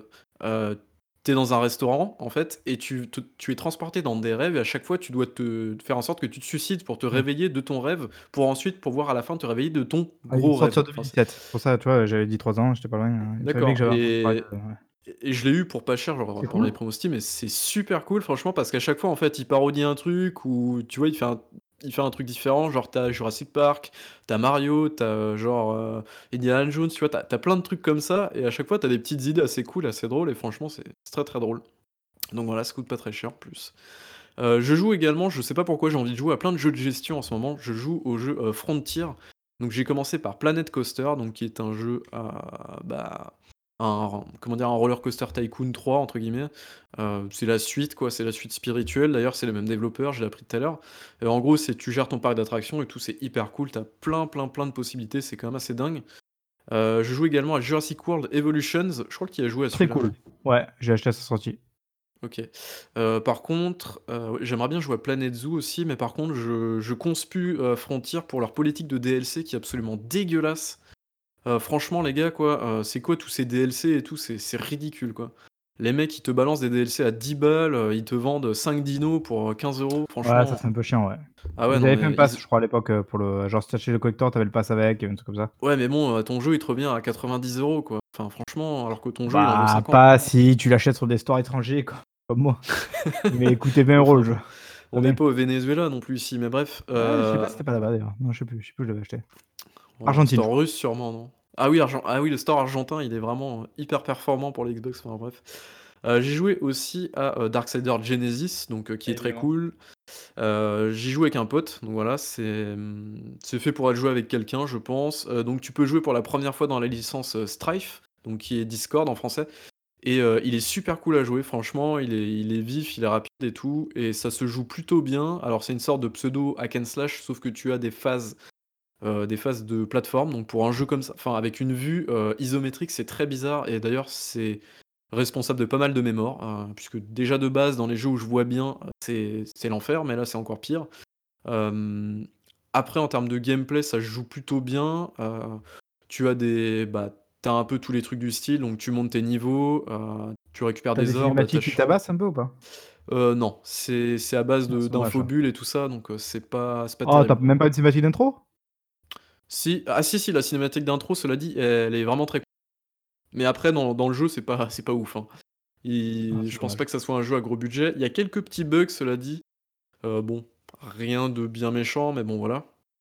Euh, mais en tout cas, le jeu est assez classe. Il est super joli, le jeu, il est très fluide. Euh, et voilà, par contre, c'est pas. Enfin, je trouve que ça manque un petit peu de variété dans le level design et tout ça. Euh, et dans la diversité des décors, euh, on est un petit peu tout le temps enfermé dans des en fait, tu fais des donjons, hein, principalement, euh, mais c'est pas hyper dérangeant parce que, bah, alors je suis pas j'ai pas fait énormément de j'en ai pas fait beaucoup d'ailleurs, j'ai fait que Diablo 3 et Bombshell, en termes de hack and slash et enfin, vue isométrique, quoi. Donc du coup, j'ai pas trop de références, mais celui-là, je le je trouve plutôt sympa, en tout cas à jouer, je le trouve super cool, donc donc voilà. C'est pas le jeu de l'année, mais en tout cas, il est assez sympa à jouer. Je pense que j'attends la version console et je Je crois d'ailleurs qu'il sort le 14 février aussi. D'accord, OK. Euh, j'ai lancé aussi The Forest. Euh, The Forest, euh, bah, du coup, qui est un jeu que j'ai acheté en 2014, on vous en a parlé tout à l'heure, du coup. et puis c'est très flippant, donc voilà, j'en dirai pas plus, mais je me chie dessus et j'ai passé qu'une nuit, pourtant j'ai survécu qu'une nuit et je me suis déjà chié dessus. Donc voilà. j'ai joué à The Plane aussi, qui est un jeu où en fait tu diriges une mouche. donc voilà. Après le loi, après le Je sais pas quoi vous dire, c'est un jeu gratuit euh, développé par euh, c'est Killbrit, je crois, ou Krillbrit, je sais plus comment s'appelle ce studio norvégien d'ailleurs, euh, qui a développé un autre jeu dont je vous parlerai dans les années premières. Enfin bref, c'est très bizarre, ça dure 4 minutes, c'est pas incroyable, mais bref. Et j'ai joué aussi à Carrion, je sais pas si tu connais ce jeu qui a été dévoilé à l'E3, je crois. C'est une démo en fait qui est sortie pendant le ah oui, le Game Festival pendant les Game Awards, c'était assez cool. Il y a eu, 13 démos de jeux qui sont sortis sur Steam où tu pouvais les télécharger et ça, c'est plutôt une initiative assez cool. Enfin bref et du coup, donc Carrion faisait partie de ce truc et c'est assez assez sympa. En gros, tu es un espèce de blob, avec plein de lianes et bourré de sang et en gros, tu dois bouffer tout le monde et c'est une ça a l'air d'être une sorte de pseudo Metroidvania entre guillemets très, très, très léger, sans les capacités et tout ça et ça a l'air assez cool. Euh, et puis voilà, je pense que j'en ai terminé. Toi, t'as pas joué à des jeux, je crois pas, non? Peut-être Alors, en fait, là, j'ai 4 jeux sur le feu. Enfin, plus ou moins, même s'il a attaqué. J'ai évidemment Death Stranding. Alors, je, vais essayer de faire les efforts. On vous a promis un Donka sur Death Stranding. Je, il faut que je m'y mette. Ah, j'ai un, va gros 5 heures de jeu. Je pense. Hein. ouais, je suis désolé. c'est vrai qu'avec tout ça là, en plus, c'est dur de s'y remettre parce que Death Stranding, c'est pas un jeu que je pense qu'il faut. Enfin, il faut, il faut l'entretenir, on va dire, régulièrement. Donc voilà, donc il faut que je m'y remette. J'ai Jedi Fallen Order euh, que j'ai pour mes anniversaire, que j'ai installé mais j'ai toujours pas lancé, donc je me languis quand même d'y jouer. J'ai Luigi's Mansion 3 qu'il faudrait aussi que je finisse quand même, qui est en cours sur ma, Switch, mais j'y ai pas rejoué depuis que, avant même le Japon. Et euh, j'ai Warcraft 3 Reforged que moi j'ai acheté sur, euh, sur Bizarre parce que ben, je suis archi fan de Warcraft 3 à l'origine. Donc j'étais obligé de, passer par celui-là. J'ai acheté le PC actuellement juste pour celui-là. Donc voilà. Donc bien sûr, j'y joué. Je vous... Ah c'est non, c'est vrai. C'est très très sérieux. c'est ce qui a fait que j'ai pris un PC par exemple et pas un Mac, par exemple. Et, euh, et du coup, ben, voilà, je, vous en parlerai, je pense. Euh, ouais. Je vous en parlerai, je pense, quand j'y jouerai et j'espère pouvoir y jouer euh, bientôt. Là. Ça sort quand, ça d'ailleurs, du coup? Alors, a priori, ils avaient annoncé ça pour 2019, donc on arrive quand même un peu au bout là. Mais en tout cas, ils ont actuellement, je crois qu'il y a la bêta qui est accessible, donc je vais devoir l'installer là. Et, et, après, du coup, je, je, pense que le jeu sortira en fait 2020, quoi. Enfin, on connaît Blizzard, hein, c'est des dates, c'est pas trop ça, quoi. Donc, En tout cas, il est actuellement en bêta, apparemment. Ok, voilà. Et c'est tout. Euh, pour l'instant, euh, je vais déjà essayer de faire ça, ce sera pas mal quoi. Et mais après, euh, j'aimerais bien faire GTFO avec toi et Ouais, par contre, GTFO, le le truc qui est un peu chiant, c'est que t'as pas de matchmaking. Donc du coup, si tu si on est que deux, bah, du coup, on sera que deux. que mmh. Ouais, donc et apparemment le jeu est hyper, hyper dur, c'est Ah, je vois qu'il a une trentaine d'euros là? Ouais, il est il est un peu rush par contre, hein. Et en plus, il est encore en early access. Mais voilà. Bref, Euh, du coup, on, essaiera de faire un truc sur ça, mais bon, je vous promets, sachant que moi je suis repassé à la DSL, euh, ce qui fait que ça, ça, ça m'ampute pas mal de possibilités en termes de, de streaming, d'interaction, mais voilà, sachez-le. Moi de mon côté, c'est un peu baisé quoi. Voilà. Yes. Est-ce qu'on passerait pas aux indéprimés, le je pense, le dernier indéprimé de de l'année, heu, parce que je pense pas qu'on refasse un autre podcast, heu, ça serait Alors, bien on essaiera aussi de vous mettre sur pied. Pareil, je vous le promets pas, toujours pareil, vous nous connaissez maintenant. Euh, c'est ça, c'est toi, non Tu avais dans l'idée de faire euh, un peu des awards, euh, des Ouais. Don- Doncast Awards. Enfin, on va essayer de faire un truc. euh, on va essayer, on va essayer de faire un truc. On vous promet rien parce que je sais que Bayboul travaille dessus, mais surtout euh, c'est compliqué d'avoir tout le monde là. Vous l'avez compris. Euh, on essaie de bosser un truc. On va essayer peut-être de vous faire un petit truc d'ici la fin de l'année. Bon après si si c'est des awards, ça sera des trucs, tu veux dire des awards, heu, à voter? Tu veux dire un épisode awards? Euh, non, non. Enfin, euh, on va faire un, un épisode, un bilan de l'année et tout ça, quoi. Ah oui, oui, bah ça forcément, oui, bah c'est, hem, comment dire? Heu, bah comme on comme on avait fait l'année dernière avec les GOTY, Ouais, tout voilà. ça, tout ça, quoi. Après, le problème, c'est que je veux pas trop m'avancer parce qu'on a vraiment des plannings très compliqués en ce moment, mais on essaie de vous faire ça, quoi. C'est peut-être pas le dernier Doncast de l'année, quoi. C'est ça que je veux dire, quoi. On verra. Oui, non, mais c'est le dernier d'actualité, je voulais dire, c'est pour ça. Évidemment, ouais. Heu, alors j'ai, bah d'ailleurs, on va se passer une petite musique, hein, le la petite musique et Allez, puis c'est parti.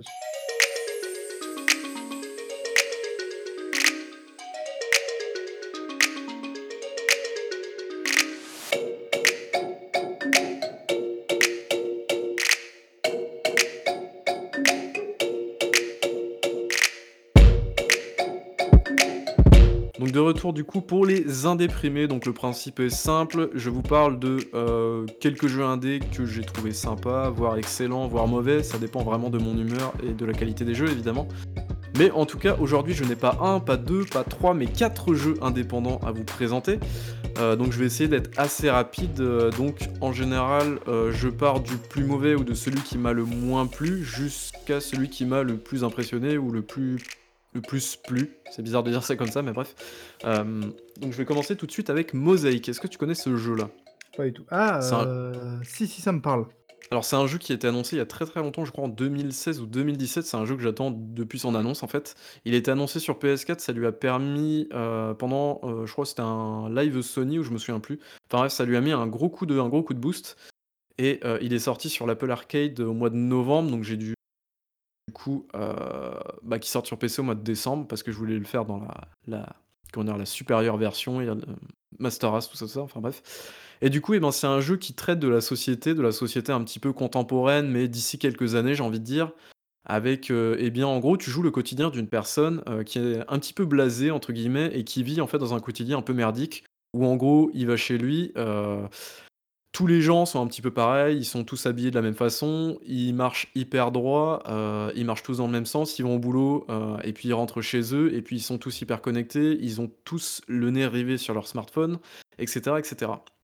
Et en fait, donc tu vis le quotidien euh, sur quelques jours du coup de cette personne et le jeu arrive déjà à bien te faire retranscrire tout ça déjà par le biais du smartphone. Donc c'est-à-dire en gros tu as une touche dédiée pour afficher ton smartphone et par exemple tu as une liste d'applications. En gros, tu as une espèce d'application. Est-ce que tu connais les applications genre Clickers, un truc comme ça où genre tu cliques et ça genre ça te rapporte des sous par exemple ou tu vois genre de trucs là, genre Adventure Capitaliste par exemple. Tu connais ce genre de je, jeu je connais pas spécifiquement les, les trucs, mais oui, Non, je mais les, connais. les mais- clickers quoi. Et ben en gros, tu as une application sur le téléphone euh, dans le jeu qui s'appelle Blip Blop, où en gros tu cliques sur un truc et ça te rajoute en fait des sous dans une petite tirelire, et donc tu continues, tu continues, tu continues, et en fait tu passes des niveaux. Et en fait, c'est une sorte de critique, déjà rien que ça, c'est une sorte de, criti- de critique des jeux, tu vois, à la con et des trucs euh, un petit peu débiles. Et en Ouais, fait, c'est tu une vraie vois, critique sociale, quoi. c'est une sorte de vraie critique sociale et déjà rien que ça c'est hyper intéressant parce que tu vois bah moi en fait en gros tu fais des rêves euh, la nuit machin machin et en gros tu te réveilles le matin et le ton premier réflexe c'est d'éteindre ton smartphone euh, qui sonne enfin l'alarme de ton smartphone tu l'éteins et donc là tu commences à fouiller dans le, dans le smartphone et là tu et là moi j'ai lancé de manière totalement innocente tu vois euh, l'application Blipblop tu vois et là j'ai commencé à faire des niveaux je passais des niveaux je passais des niveaux et je me dis putain mais pourquoi je continue à faire ça En fait, c'est complètement con et addictif. Donc du coup, tu vires ça, tu vas voir dans les actualités dans le téléphone, et t'as des trucs un peu à la con, genre, saviez-vous que les clodos étaient, euh, étaient des personnes machin, euh, étaient des, des mauvaises personnes, machin machin? Saviez-vous que vous pouvez augmenter votre QI euh, grâce euh, aux pilules, euh, machin machin, tu vois? Enfin, plein de trucs comme ça, donc ça se passe dans un futur... Est-ce que tu euh, peux augmenter la taille de ta bite, du coup? Il y a Non? pas eu ça, C'est mais pas réaliste à ce moment-là? D'accord, bon, tant pis. non, enfin bref et donc du coup, tu sors dans la rue et cetera et en fait, au fur et à mesure, tu vois que ton personnage, en fait, il va un petit peu «péter un câble» entre guillemets et il va avoir des hallucinations, ce genre de trucs-là et en gros, voilà, tu vis j'en dirai pas plus parce que c'est un jeu qui est basé sur la découverte, hem, mais en gros, voilà, c'est un jeu qui se base exclusivement sur, heu, c'est une sorte de pseudo walking simulator. En fait, tu fais pas grand-chose dans le jeu. C'est-à-dire, tu fais que marcher et en gros, une fois que tu arrives à ton lieu de travail, heu, bah, en gros, tu dois, heu, tu as une sorte de mini-jeu où en fait, tu dois envoyer des petites boules, en fait, jusqu'à une certaine case. Et en gros, tu as des difficultés à le faire parce que, bah, tu as des petits obstacles, des machins comme ça, voilà. Très clairement, en termes de gameplay, ça vole pas très haut. Et je je trouve le jeu, heu, un petit peu, heu enfin, le message est bien. Et d'ailleurs, il y a des trucs assez cool. Par exemple, tu vois, il y a un truc qui m'a vraiment choqué, heu, bah, c'est genre, tous les gens qui sont bien droits et tout. Et par exemple, bah, à un moment, pour sortir de chez toi, tu rentres dans l'ascenseur et tu vois, tu regardes les gens, heu, qui sont juste à côté de toi, tu vois, tu es entouré de 2 personnes et quand tu regardes les gens à côté de toi, tu vois, les gens, ils te regardent pas, genre quand tu les regardes, ils tu vois, ils tournent la tête de l'autre côté, tu vois? Et genre tu te dis: «Putain, mais enfin, j'ai atterri où, quoi?» Ça fait hyper flipper et genre les gens, ils sont dans la rue, ils ont soit leur smartphone, soit ils se regardent pas, ils se parlent pas, ils font rien et tout, enfin c'est C'est un peu angoissant, quoi. c'est un peu angoissant et tu vois, ça ça te fait un petit peu réfléchir sur notre société actuelle. Alors je dis pas que c'est genre un truc de ouf et tout, mais ça te fait réfléchir sur le fait que, bah, ouais, dans la société, genre tout le monde s'en bat les couilles de tout le monde et tout le monde regarde son smartphone et te parle pas et cetera et cetera. Ce côté-là marche bien. Après, tu vois, je trouve que ça va un peu vite. Heu, le jeu se termine en 3 heures, je crois et heu, enfin, je l'ai terminé en 3 heures et du coup, heu, la fin est un peu expéditive et et voilà. Ça reste une expérience assez sympathique. Il y a des moments qui sont vraiment, vraiment sympas et assez révélateurs de notre société, mais c'est pas un truc de ouf. Voilà. Heu, second jeu, heu, qui est un petit jeu indépendant, heu, qui paye pas de mine, ça s'appelle Ten Miles to Safety. Donc c'est un jeu que j'ai repéré sur Steam. En gros, c'est un jeu qui est en early access, c'est un jeu de zombies, entre guillemets, où tu dois flinguer des zombies en vue, isométrique et en gros, et ben, ton but, c'est d'aller, à 10 miles, de là où tu te trouves, pour aller, bah, en sécurité, comme son nom l'indique finalement. Donc ça se joue tout seul ou ça peut se jouer à plusieurs, donc c'est très cool. Ça coûte, heu, 10 €, je crois et c'est très, très sympa parce qu'en gros, et ben, le jour, tu as des zombies et tu as des petites missions un petit peu intermédiaires sur ton chemin, genre, heu, sauver des médecins, sauver des civils, machin, machin et tu as du loot et tout. Sauf que la nuit, et ben, ça fait un petit peu comme Dying Light. Heu, en gros, tu as des des zombies assez vénères qui arrivent te flinguer la gueule et toi, en fait, bah, la meilleure façon de de faire ça, enfin de te protéger et de survivre la nuit, c'est d'aller te barricader dans les maisons. Et là, ça commence à être intéressant parce que tu as un petit peu de craft, tu peux crafter genre des mollos, des bombes et tout, mais tu peux crafter aussi des barricades, des barbelés et te faire un petit campement, heu, improvisé pour en fait, heu, bah, essayer de de sauver tes miches, quoi. Et ça marche très, très bien et je trouve le jeu vraiment très cool avec énormément de potentiel. Et j'ai vraiment hâte en gros de de Heu, voir le truc, sur le papier, ça a l'air cool, mais j'ai quand même l'impression d'avoir déjà entendu ce pitch 4 ou Tu 5 fois ces dernières années, quoi. J'ai l'impression qu'on on tourne un peu en rond sur ce genre Oh, je sais pas, après, hem, je c'est un petit peu un auto survive, heu, enfin, je sais pas si tu connais ce jeu-là, mais c'est un petit peu le même principe, heu, sauf que tu es en ville et à un moment tu as des bois et à un moment tu arrives dans un port et tout ça, donc heu, donc voilà. Par contre, le jeu est assez compliqué, donc heu, bah, la première fois, j'y ai joué tout seul et j'ai pas passé la première nuit, quoi. Parce qu'en fait, tu es pas préparé et tout ça, faut aussi bien te préparer avec le loot, avec tes armes et tout et non, franchement, le jeu est hyper sympa et rappelle-nous le je nom, je du coup? alors c'est 10 miles, donc 10 miles to Ouais, safety et il est vraiment très, très cool, quoi. Franchement, j'ai vraiment apprécié. Et je l'ai pas terminé d'ailleurs parce que, bah, c'est assez compliqué. Donc heu, donc voilà.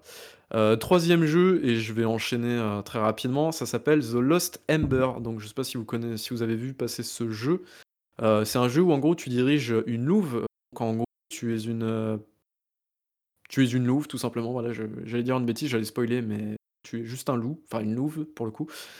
Et en gros, eh bien, tu as un esprit qui vient te parler, donc tu ne sais pas pourquoi et en gros, eh bien, tu vas découvrir une histoire avec, heu, cet esprit-là et donc tu vas finir par te rendre compte, eh bien, qu'il s'est passé des choses et j'en dirai pas plus. Voilà, donc c'est une histoire, heu, narrative forcément, c'est une sorte de pseudo walking simulator mais avec un loup. Heu, la petite particularité qui est assez cool en termes de gameplay, c'est que, tu peux incarner des animaux. C'est-à-dire, par exemple, tu peux passer d'un d'un loup à, par exemple, un oiseau et cetera et du coup, tu as le gameplay qui est associé avec, heu, l'animal que tu peux contrôler. Donc ça, c'est plutôt cool et ça te permet en fait de résoudre des toutes petites énigmes pas très compliquées. Mais mais voilà, heu, en dehors de ça, le jeu est très, très joli. Il y a un côté un petit peu pastel, les musiques sont assez cool et la fin du jeu, heu j'ai trouvé vraiment touchante et vraiment j'ai trouvé ça vraiment, vraiment hyper bien. Donc, par contre le jeu est un poil cher, il est à 30 €. Ah ouais, quand même. Heu, donc, heu, ouais, il est assez cher. Alors c'est un Kickstarter à la base ce jeu. Heu, mais en tout cas, voilà, c'est vraiment, j'ai trouvé l'aventure très, très bonne et d'ailleurs je me suis fait la réflexion, c'est un jeu qui pourrait, convenir aussi aux personnes qui ne jouent pas forcément aux jeux vidéo, que ça soit de manière occasionnelle ou pas du tout d'ailleurs.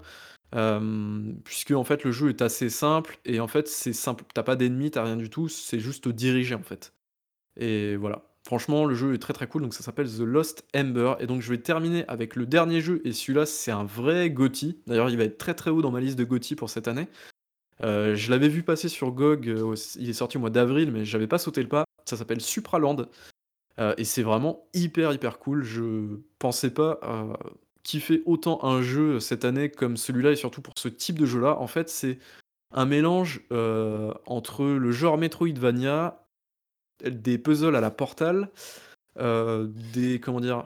Heu et puis une vue un petit peu, heu, bah, une vue première personne pardon, avec, quelques petits, éléments à la Quake, on va dire pour le mode un petit peu fast FPS. Et en gros, tu es dans un déjà l'univers est hyper cool, tu es dans un jardin, enfin un bac à sable, de vrai jardin. En gros et toi tu es un tout petit personnage rouge et en gros le but et ben, c'est très, très drôle, c'est que déjà de base en gros tu as, les gens de Bleuville, donc du coup, qui ont, heu, coupé l'eau, heu, donc chez toi, chez la ville des Rouges. Donc en gros, ton but, c'est d'aller remettre l'eau. Et en gros, tu vas t'engager dans une quête. Et heu, donc pour aller, pour aller tu dois aller voir le roi de Bleuville, en gros, pour remettre l'eau. Et en gros, c'est hyper cool parce que, bah, le jeu, il te fait évoluer, il te fait gagner plein, plein, plein de capacités. Et en fait, bah, tu continues et donc tu deviens de plus en plus puissant. Et tu as beaucoup de puzzles, tu as assez peu de combats finalement. T'en as un petit peu, mais voilà, après c'est pas tu dois avoir 25% de combat à peu près. Tu as beaucoup, beaucoup d'exploration. Tu as énormément de comment? De passages qui sont bloqués puisque tu as un peu des capacités type Metroidvania qui te permettent de revenir à certains endroits ensuite quand tu auras débloqué les capacités. Et le jeu est hyper intelligent dans plein, plein, plein d'éléments dans son gameplay, dans ses puzzles, c'est hyper intelligent. Hem, tu des puzzles qui sont hyper bien pensés, le jeu te prend vraiment pas pour un débile, heu, le jeu ne pas du tout d'ailleurs. Donc c'est vraiment à toi de te débrouiller dans tout ça. Et je trouve qu'il fait hyper bien. Et vraiment, l'univers est hyper cool, le jeu est très, très drôle, il est assez bien écrit, heu et puis, heu, j'ai qu'une hâte, c'est que le 2 sorte, heu, parce qu'il y a déjà un 2 qui est prévu. Il a été, donc, fondé sur Kickstarter. Et j'ai vraiment hâte de jouer au 2 parce que le 1 est vraiment très, très haut dans ma liste de des cette année. Il est hyper, hyper bien. Donc voilà. Et d'ailleurs, pour information, heu, le bah, Supraland arrivera bientôt dans le Game Pass, je crois sur Xbox, peut-être sur PC, mais sur Xbox, c'est sûr. Je Heu, te je cache crois pas que moi, j'ai un petit peu regardé du coup le trailer quand tu je sais pas, j'a j'arrive pas à voir à quel point enfin, j'arrive pas à voir la dimension si géniale de ce enfin, tu ça, ça a l'air cool, mais ça m'a pas l'air, heu pardon? Tu veux dire Supraland? Ouais, ouais, c'est ça, Alors, juste truc, ça avait l'air vraiment cool, mais ça avait pas l'air ju ouais, alors justement, j'ai eu la même réflexion, je me suis dit: «Putain, le trailer fait pas hyper envie, quoi» et et en fait, le jeu, il est trop bien. Franchement, il est trop bien. Il y a pas d'autre mot, c'est vraiment trop cool. C'est un putain de bonheur et d'ailleurs, c'est l'un des seuls jeux où quand je l'ai terminé et pourtant, heu, j'ai absolument pas l'habitude de faire ça, mais quand j'ai terminé le jeu, en fait, j'y suis revenu pour, heu, choper un petit peu les capacités que j'avais pas, pour choper les coffres, il y a plein de secrets un petit peu disséminés partout et j'ai pris un plaisir de ouf, en fait, à parcourir le jeu parce qu'il est vraiment super bien, quoi. Franchement, un un gros kiff Supraland, hem, quoi. tu as dit il arrivera sur console celui-là, c'est ça? Heu, bah, je crois qu'il est déjà sur conso alors je dis peut-être une bêtise, il est peut-être déjà sur Xbox et PS4, mais en tout cas, heu, il a été annoncé comme arrivant dans le Game Pass sur Xbox, heu, d'ici 2020. Donc, donc voilà. OK. En tout cas, jeu hyper cool et en plus il est pas très cher, je crois il est à il est à moins de moins de 20 € et vraiment je Ouais, lui ai mis, ça je lui ai ira. je lui ai mis 15 heures dans 15 heures dans la gueule donc, heu Ouais, quand même, ouais.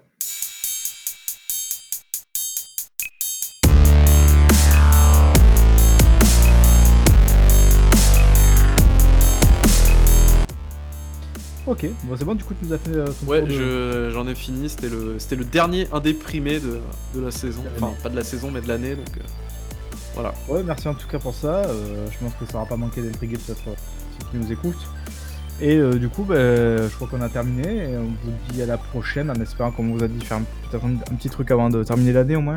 histoire de pas vous laisser orphelin d'ici 2020. Et après, bah, évidemment, on reviendra normalement si tout se passe bien pour 2020 et on essaiera de, de mener à bien nos 48 projets qui sont en cours. Et évidemment, Ouais, d'ailleurs, alors, euh, Petit, petit, pff, je sais pas si j'ai le droit de le dire ou pas. Euh, petit teasing, normalement, il y a éventuellement, si tous les astres sont alignés, un métro boulot jeu vidéo numéro 2 qui devrait arriver. Ah oui, c'est vrai. Pas celui qu'on avait Euh, forcément prévu, mais euh, oui, parce que moi aussi, je celui- devais normalement en prévoir un, mais c'est c'est un peu ripé pour l'instant. Ouais, il en est où celui que Euh, t'as prévu là du coup Alors ben, pour ceux qui avaient suivi, du coup, normalement c'était Maxime Chao et, euh, et Pion notamment euh, qui devaient venir. Évidemment, pour ceux qui ont suivi un petit peu l'actualité aussi, ces gens-là, notamment Epion euh, qui a changé donc euh, de boulot, puisqu'il est plus désormais journaliste jeux vidéo, mais il travaille euh, comme CM les pour euh, Bungie. ouais, c'est ça Bungie, je sais même plus comment on dit. Euh, du coup, ça fait que ça change beaucoup les plans, euh, même s'il a quand même de l'expérience euh, côté jeux vidéo, enfin journaliste jeux vidéo, ça va être intéressant malgré tout de le faire venir. Mais voilà, déjà, je sais pas s'il a le temps, parce qu'évidemment, c'est plus la même manière de travailler pour lui, et je sais pas s'il a l'envie, même s'il a- il m'avait donné son accord de principe à la base pour le truc. D'ailleurs, on devait, je sais pas si souviens, on devait normalement l'enregistrer, mais on a eu un problème de dernière minute, il était malade, donc on pouvait pas le, Ouais. On n'avait pas pu l'enregistrer, c'est un peu dommage. Et après, en ce qui concerne Maxime, je pense qu'il doit être toujours partant, mais euh, lui-même, euh, il fait maintenant tous les matins une, une émission là, très matinale, là où il, se lève, je crois, à 4 ou 5 heures du matin. Donc évidemment, c'est compliqué aussi pour lui d'ailleurs de, pouvoir se rendre disponible pour le podcast. Je ne perds pas l'espoir, mais je vous cache pas que pour l'instant, c'est un peu compliqué. Et donc du coup, Babybou, je sais, planche sur euh, un autre potentiel euh, métro boulot jeu vidéo. euh, Ouais, que ça- alors euh, du coup, petit teasi- teasing, pardon, on va parler d'un métier assez spécifique dans les studios de jeux vidéo. Donc voilà, et j'espère que l'épisode sera cool. Normalement, on devrait l'enregistrer voilà, d'ici quelques jours, donc si tout se passe bien, vous aurez votre métro boulot jeux vidéo numéro 2, et c'est hyper cool, et j'espère que ça vous plaira aussi, parce que, enfin, je sais pas, on n'a pas eu énormément de retours sur le premier, je pense que ça a été plutôt bien apprécié. Après, euh, voilà. on l'a pas mis sur YouTube aussi. C'est censé arriver Ah, aussi, putain, vous inquiétez C'est vrai. Le problème étant, en fait, si vous voulez, pour tout vous euh, avouer, c'est qu'on cherche encore une, euh, une identité visuelle pour ce, pour ce, type de podcast-là. On l'a pas encore trouvé et on veut pas vraiment le mettre sur YouTube avant de l'avoir trouvé, mais bon, euh, il faut qu'on s'en occupe, quoi. Et c'est vrai que on essaie déjà de pas trop s'éparpiller pour le, le Doncast, euh, donc on essaye, euh, ça devrait, tout ça devrait arriver tôt ou tard, on est désolé pour le, retard.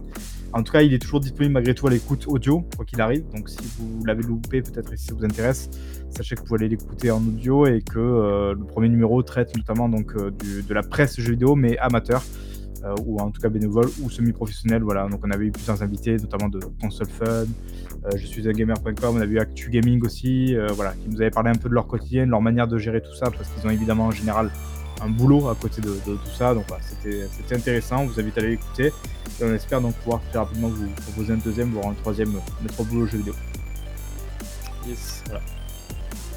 Je pense que c'est bon. Ah, c'est bon Non, t'as pas un autre truc à annoncer, non, c'est bon. Non, non, c'est bon, je vends une Clio 4 euh, immatriculée 92. On Non, vend un RAF si ça ouais. peut être intéressé, euh, on en a marre, voilà, donc on vous il a pas de souci. C'est une catastrophe, voilà, on va pas vous mentir. Il va falloir changer la courroie de distribution a priori. Mais voilà. Amateur de RGB. Euh, S'abstenir. Allez, bon, du coup, euh, ciao ciao, merci de nous avoir écoutés et à très bientôt. Ciao.